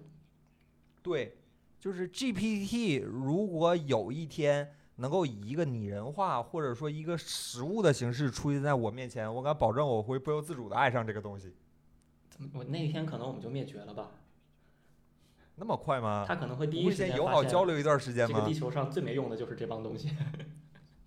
我说谢谢了，我说请了，帮帮我嘛，谢谢您，我已经这么说了。嗯，电池，电池，森啊，完，森森老师付费的，你付费了吗？没付费，你付费，你说，我没付费，我就一直卖票必应的，是吧？你到时候比岳坤，哎，王老师你也是那个付费用户是吧？我不认识，我自己充的钱，我我，而且我他那个官网经常上不去，我走路走的 API。啊，嗯，因为我我申请了微软的那个 Azure，呃，微软的那个 Azure 的 GPT 真的是一波三折，就是各种申请，各种填表，最后才能填得上。啊嗯，可以，行，OK，这咱们对。物，咱们对对咱们对物品的情感，主要还是因为东亚人太宅了，这情感丰富，然后但是在社交的情况越来越变少的时候，就就会把情感寄托在某些物件上。嗯，确实古。人就有嘛，借借物喻人什么的，嗯，代偿，大概就这种意思，好吧？嗯，行，这、王老师感觉听刚才对这个扫地机器人儿就有一点种这种感情，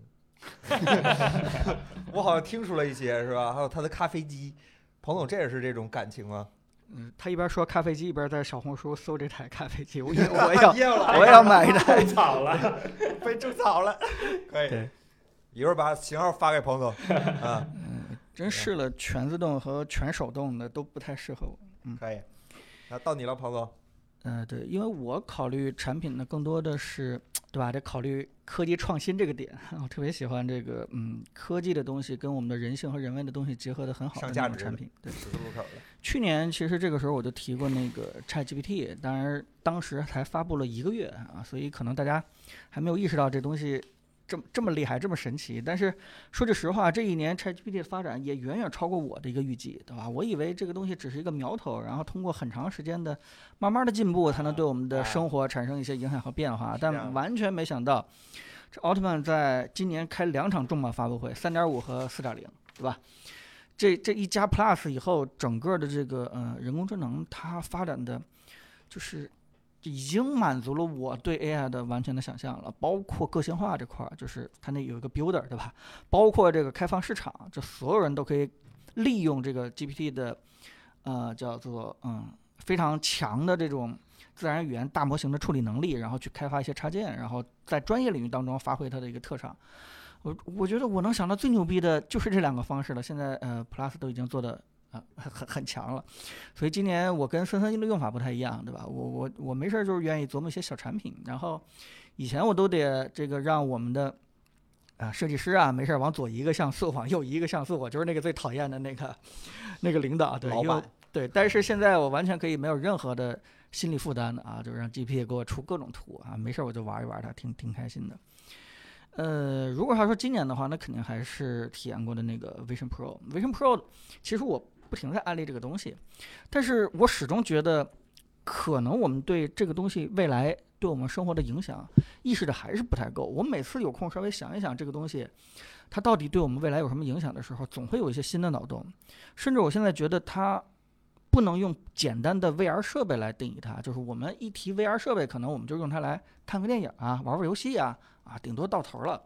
但它是一台空间计算计算设备。既然这样的话，我真的认为它最大的发挥点都不是什么看电影、玩游戏，对吧？可能在跟空间要结合的各种东西，对吧？虚拟跟现实的各种场景，可能都会用这台产品当成一个基础的服务平台。未来真的打破虚拟和现实的一个完全的一个界限，就像对吧？岳坤喜欢的神里灵华或者什么啊，真的可以啊，在那里面变成一个现实，对。嗯啊，这啊以后对，抱歉，彭总，我突然想起来了，啊怪不得我们几个人都没说 Vision Pro，啊，我们几个人里只有你用过哎，啊，啊，对，把这事儿给忘了，好吧，那今年年终总结怎么能少了它呢？对吧？嗯，所以我，我觉得，嗯，明年年初这一版肯定是比较贵了啊，三千五百美金。但是我相信苹果，呃，它后续一定会出一些这个简化版的。我也希望大家能够随时关注这个，呃呃，这样一个产品的未来的一个发展趋势，尤其是刚开始在那个 App Store 里边上架那些应用啊，我相信也许啊，真的有一些能爆发的，嗯。嗯，当然了，今年后来再说下一个产品的话，就是快 t 的三，其实我体验也挺不错的，因为当时我用完 Vision Pro 以后，我当时就给这个 Oculus 就画死刑了。我觉得之前我评了那么多呃 Oculus 的东西，我都觉得完了，这这个小扎彻底黄了，对吧？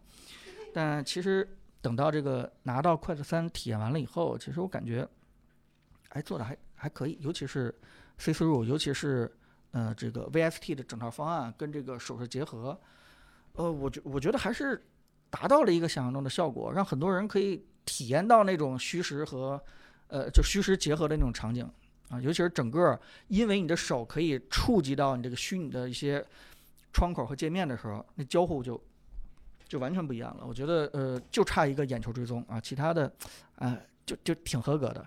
嗯，呃，如果要回到国内的一些科技行业的话，我觉得。呃，那重点肯定要说大家都关心的手机这个行业，但说句实话，手机这行业的技术进步，在整个2023年，呃，给我的感觉还是挺失望的。就是从年初的这个呃折库折掉啊，这是我非常寄予希望的一个国产的优秀的一个科技进步公司。然后到今年的 iPhone 十五，哎，其实 进步也不是特别大。呃 大家一提 iPhone 十五，最大的优势就是变 C 口了，但你这个 科技进步你很难拿得出手的。然后如果要说，嗯，华为今年那个啊 Mate 六零，它其实啊，说句实话，对于华为真正能够够到的科技进步的上限来说的话，这个 Mate 六零这次也算不上什么这个这个实力的展现，对吧？还是啊，还是一个正常的一个产品。啊，所以整个说今年拿得出手的产品，哎呀，真的没有。包括刚才岳坤提的那个小米十四那个丑，哎，真的是我有同感。那个那个背面啊，我天！我当时第一反应就是，在我玩手机这么多年的历史当中，只有一台手机能跟它就是媲丑，啊，就是那个小米三啊，没有没有第二台手机，没有第二台手机可以跟他相提并论啊！真是，怎么这个这个 ID 把关到这样了？嗯，嗯、如果说是再往下说的话，其实就是推荐几个我今年买过的一些小东西。这个东西非常小，但是让我拿到以后都有一个，哎呀，产品还能做成这个样子，挺挺有意思的。它没什么特别强的科技含量，最重要的就是它符合人性啊，符合人的这个使用场景。那第一个呢，就是年初可能就是一二月份的时候啊，可能就买了那个啊 Xbox 的精英手柄啊，尤其是那个啊青春版。我买的是那个呃黑白啊熊猫配色的那个手板。这玩意儿还有青春版，啊，对，首先呢就是，呃，青春版价格一下便宜很多嘛，比那个一千三四百的那个一下变成七八百了。我看现在现在那个拼多多可能还有更便宜的。嗯、我之前是玩过那个玉坤的那个，嗯，一代的那个 Elite，但是当时我觉得，哎呀，没什么好的啊，没没什么传奇中好的。但是这次真的入手二代的 Elite 以后，我突然意识到几个事情，就是，哎呀，之前这么简单的事情，把手柄能够做好的事情，为什么只有 Elite 二代做到了，之前的其他手柄没有做到？有这么几个点啊。当然，第一个就是啊，Xbox 的手柄的诟病就是 啊得充电电池对吧？它它一直用那个叫叫干电池对吧？你起码有一个充电电池，它起码解决了。最重要的其实就是质感啊，它那个你跟手接触的所有的部位，它用的是一个。啊、防滑的手感非常好的一个呃，这个这个嗯，就就就是那种橡胶，防滑橡胶，啊，你触感会非常的爽，而不是你摸到一块塑料，时间长了以后甚至会呃打油，然后磨得光亮啊，这种感觉，我从摸的第一天的时候我就特别担心有一天我的手柄会变成那个样子啊，就再加上那个手柄其实其他的地方啊做的跟呃这个标准的 Elite 那个手柄其实是几乎一样的，因为你后边那个呃扳机键啊，你完全可以。就这拼多多上花这二十几块钱，你就可以买一套回来，就就变成跟那个精英手柄差不多了。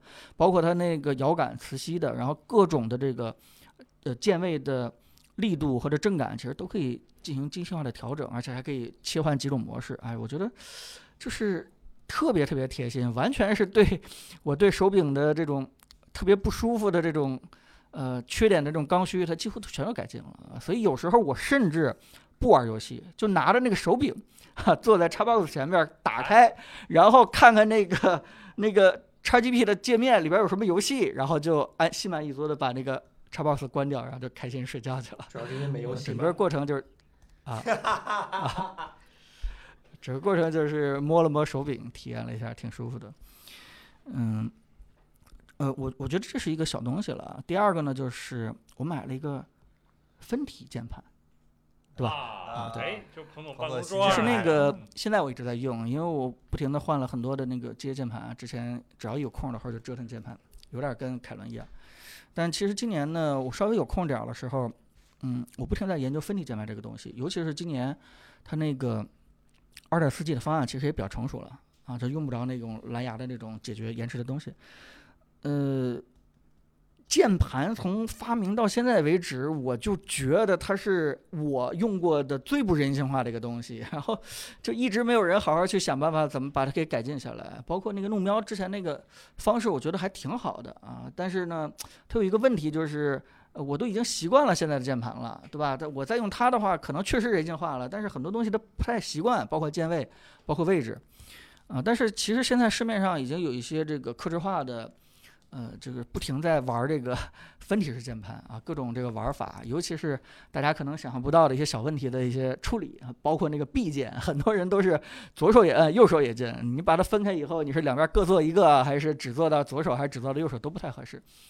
呃，就是这些问题，市面上有各种有意思的解决方案，然后我也试了几把，但最终选那一把放在我那个桌上。我现在就是已经不放在桌上了，我直接把那个分体式键盘啊，就是在我的那个人体工学椅上，呃，买了两个这个叫什么绑在扶手上的鼠标垫儿。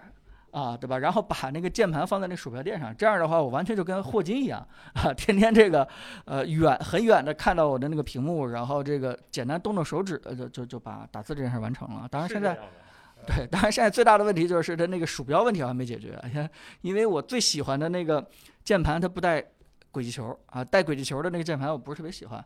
然后我还问过石天老师，就是怎么能够眼动来解决鼠标的这个问题，然后后来听听他说了说一些方案，我觉得也不太靠谱，所以现在还是有点难受，就是你必须要用手来移到桌面上去解决这个呃鼠标的问题，然后再回到这个呃你的扶手上啊，可以移动，呃这是动幅非常小的啊，就可以长篇大论打很多很多字。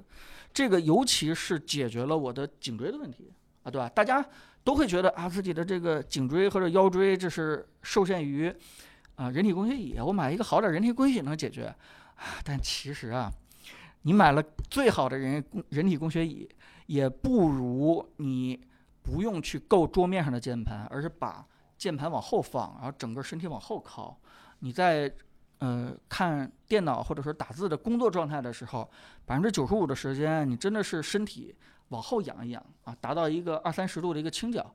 呃，这样的话，我觉得比任何的人体工学椅更能让你的这个脊椎啊、颈椎啊，然后呃的压力会变小一点。所以这段时间我上班，哪怕坐那坐八个小时，我也不会觉得特别特别累。尤其是到这个年纪，确实颈椎有点有有点累了。但就是因为我几乎都是在保持一个往后后仰的一个状态，就是因为我的键盘就在我的扶手上，对吧？我用不着在前面去盖够键盘了。嗯，就是所以桌面对我来说已经不是那么遥不可及的东西了。嗯。所以我觉得，呃，真的把键盘做成一个分体的，哎，也许是一个很有意思的一件事情。本来我想做一些视频，后来想想，这个东西还不是特别成熟啊，不太适合在此时此刻跟大家去推荐。嗯，何同学的视视频列号竟也有这个东西，对吧？对，有一些。嗯，第三个最后一个就是可能大家用不到了，就是我孩子买的一个学习机，是一个小圆的一个学习机，它最大的一个特点就是用墨水屏。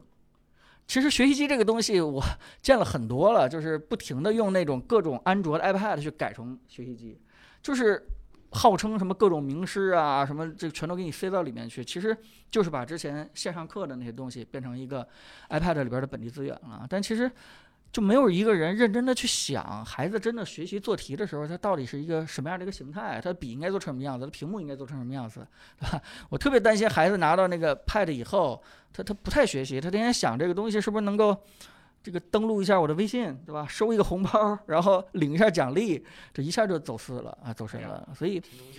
啊，对，所以他他用墨水屏去做这个事情的话，我第一反应就是啊，终于找到墨水屏的用武之地了，对吧？不一定看书，对吧？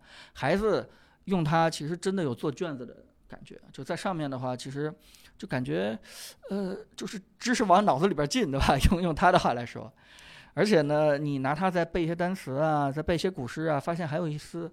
嗯、挺有意思的这种互动的游戏的感觉，他会发现啊，真的跟书本活了啊，这很有意思的一个感觉。当然还有一些很多人性化的细节，我觉得它的 UI 啊做的也挺不错的。尤其是大家一定要知道，在墨水屏上去做这种学习互动的 UI，其实是一个呃很少有前人 打过基础的一些事情，对吧？所以呃有些互动，我觉得在墨水屏的互动，我觉得小袁这个做的也也也挺有意思的，挺挺它不是完全的在 LCD 屏上的那种照搬，呃触控屏那种照搬，因为它绝大多数要用笔了嘛。啊，这如果有机会的话，细节可以跟大家 简单聊一聊。所以，我作为一个家长啊，作为一个使用者来说的话，我我基本上在旁观者的角度去看看小孩怎么去理解这套交互，怎么去用这个东西，我发现是呃大体上上来说是成功的。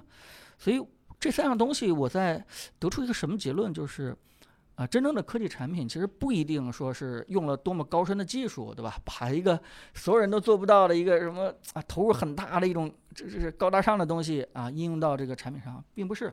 也许有时候你真的对用户、对这个场景、对这个使用体验理解足够深的话啊，你用一些呃该用的东西，对吧？组合出一些材质来，然后呃这个开发一些有意思的功能，然后呃哪怕是简单便便这个交互 UI，我认为都能够做出来特别性感的，让别人一拿到就觉得啊这个产品做的真好，真有意思。我觉得这种这种东西，呃，可做的空间真的太大了，完全不用说是。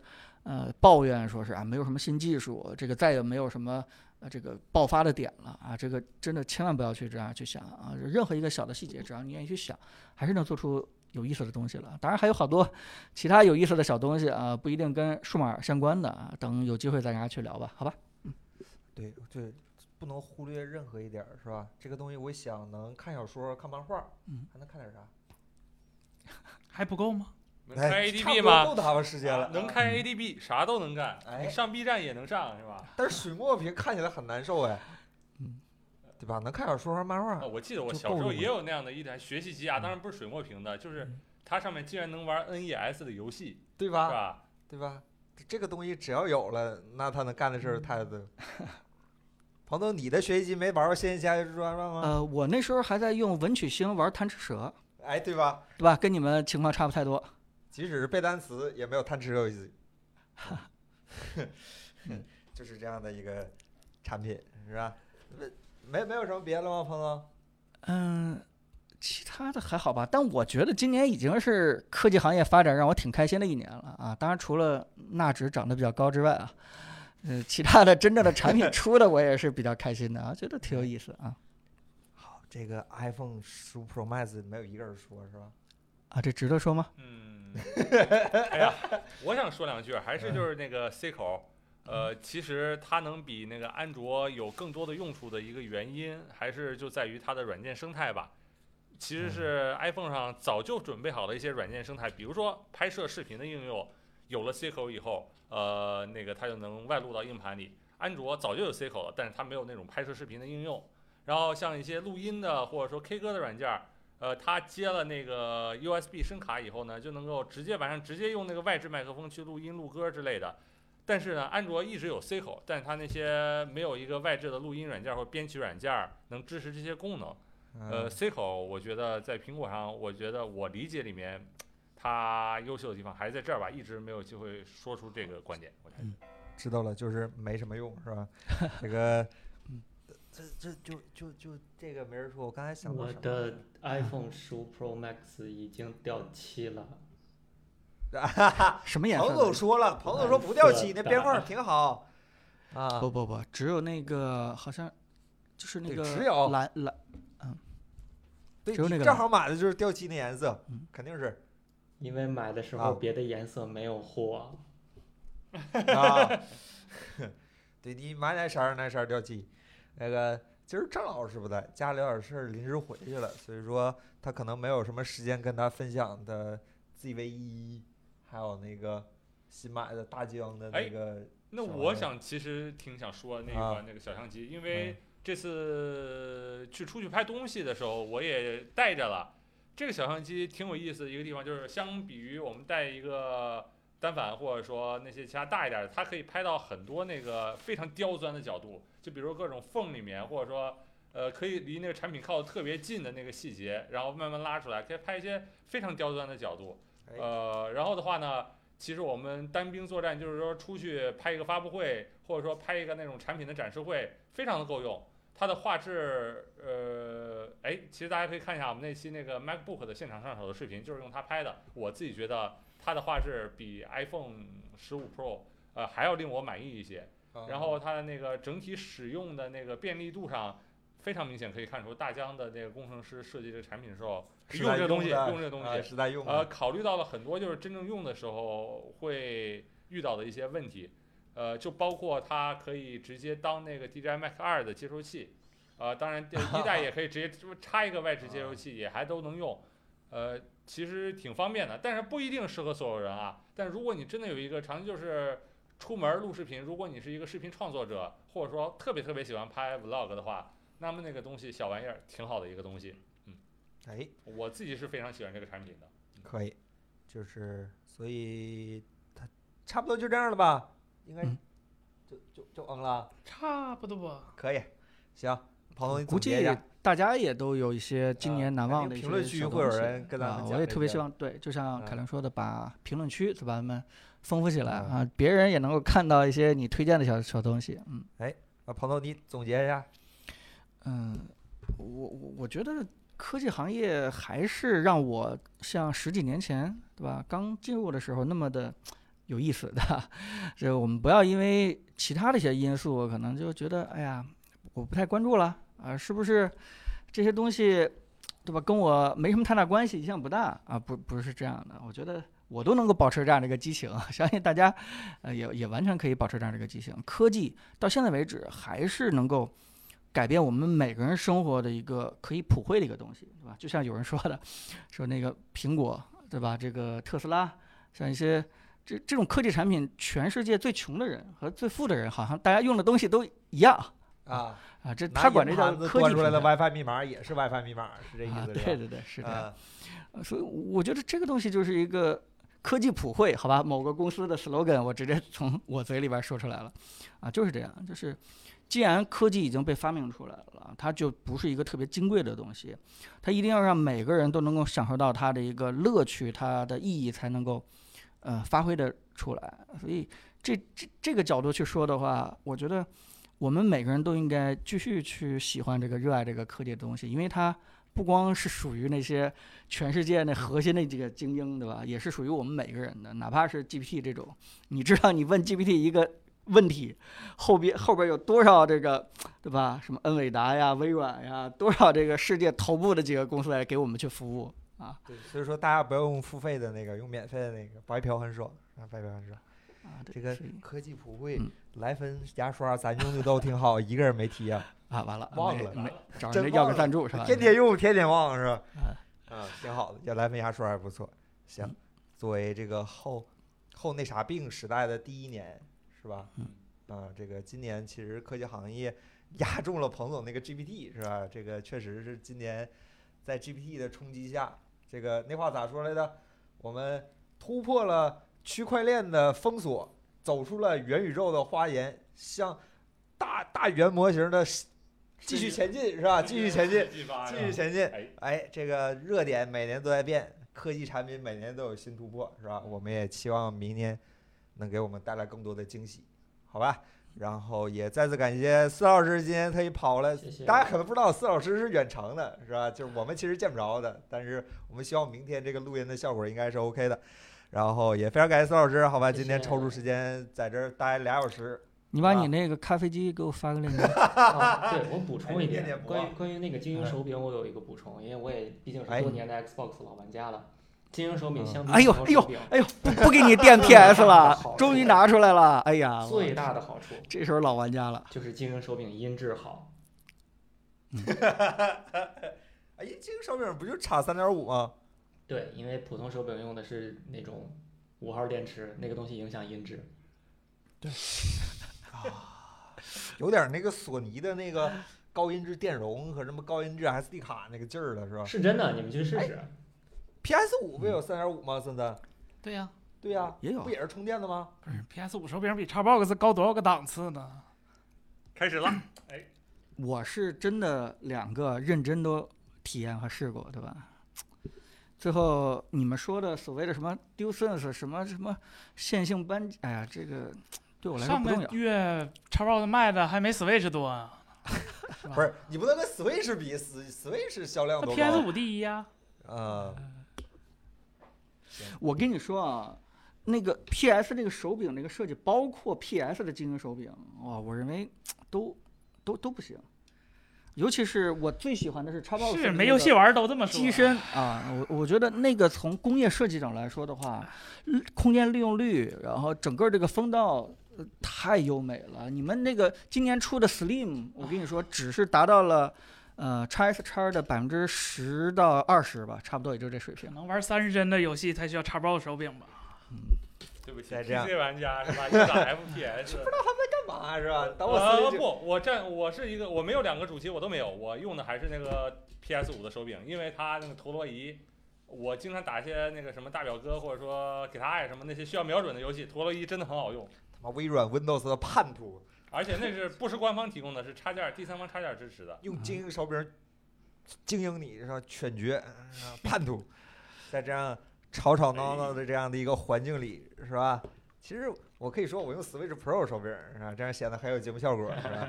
在这样一个吵吵闹闹的这样的一个环境里，好，成是吧？我功引战。们结束了。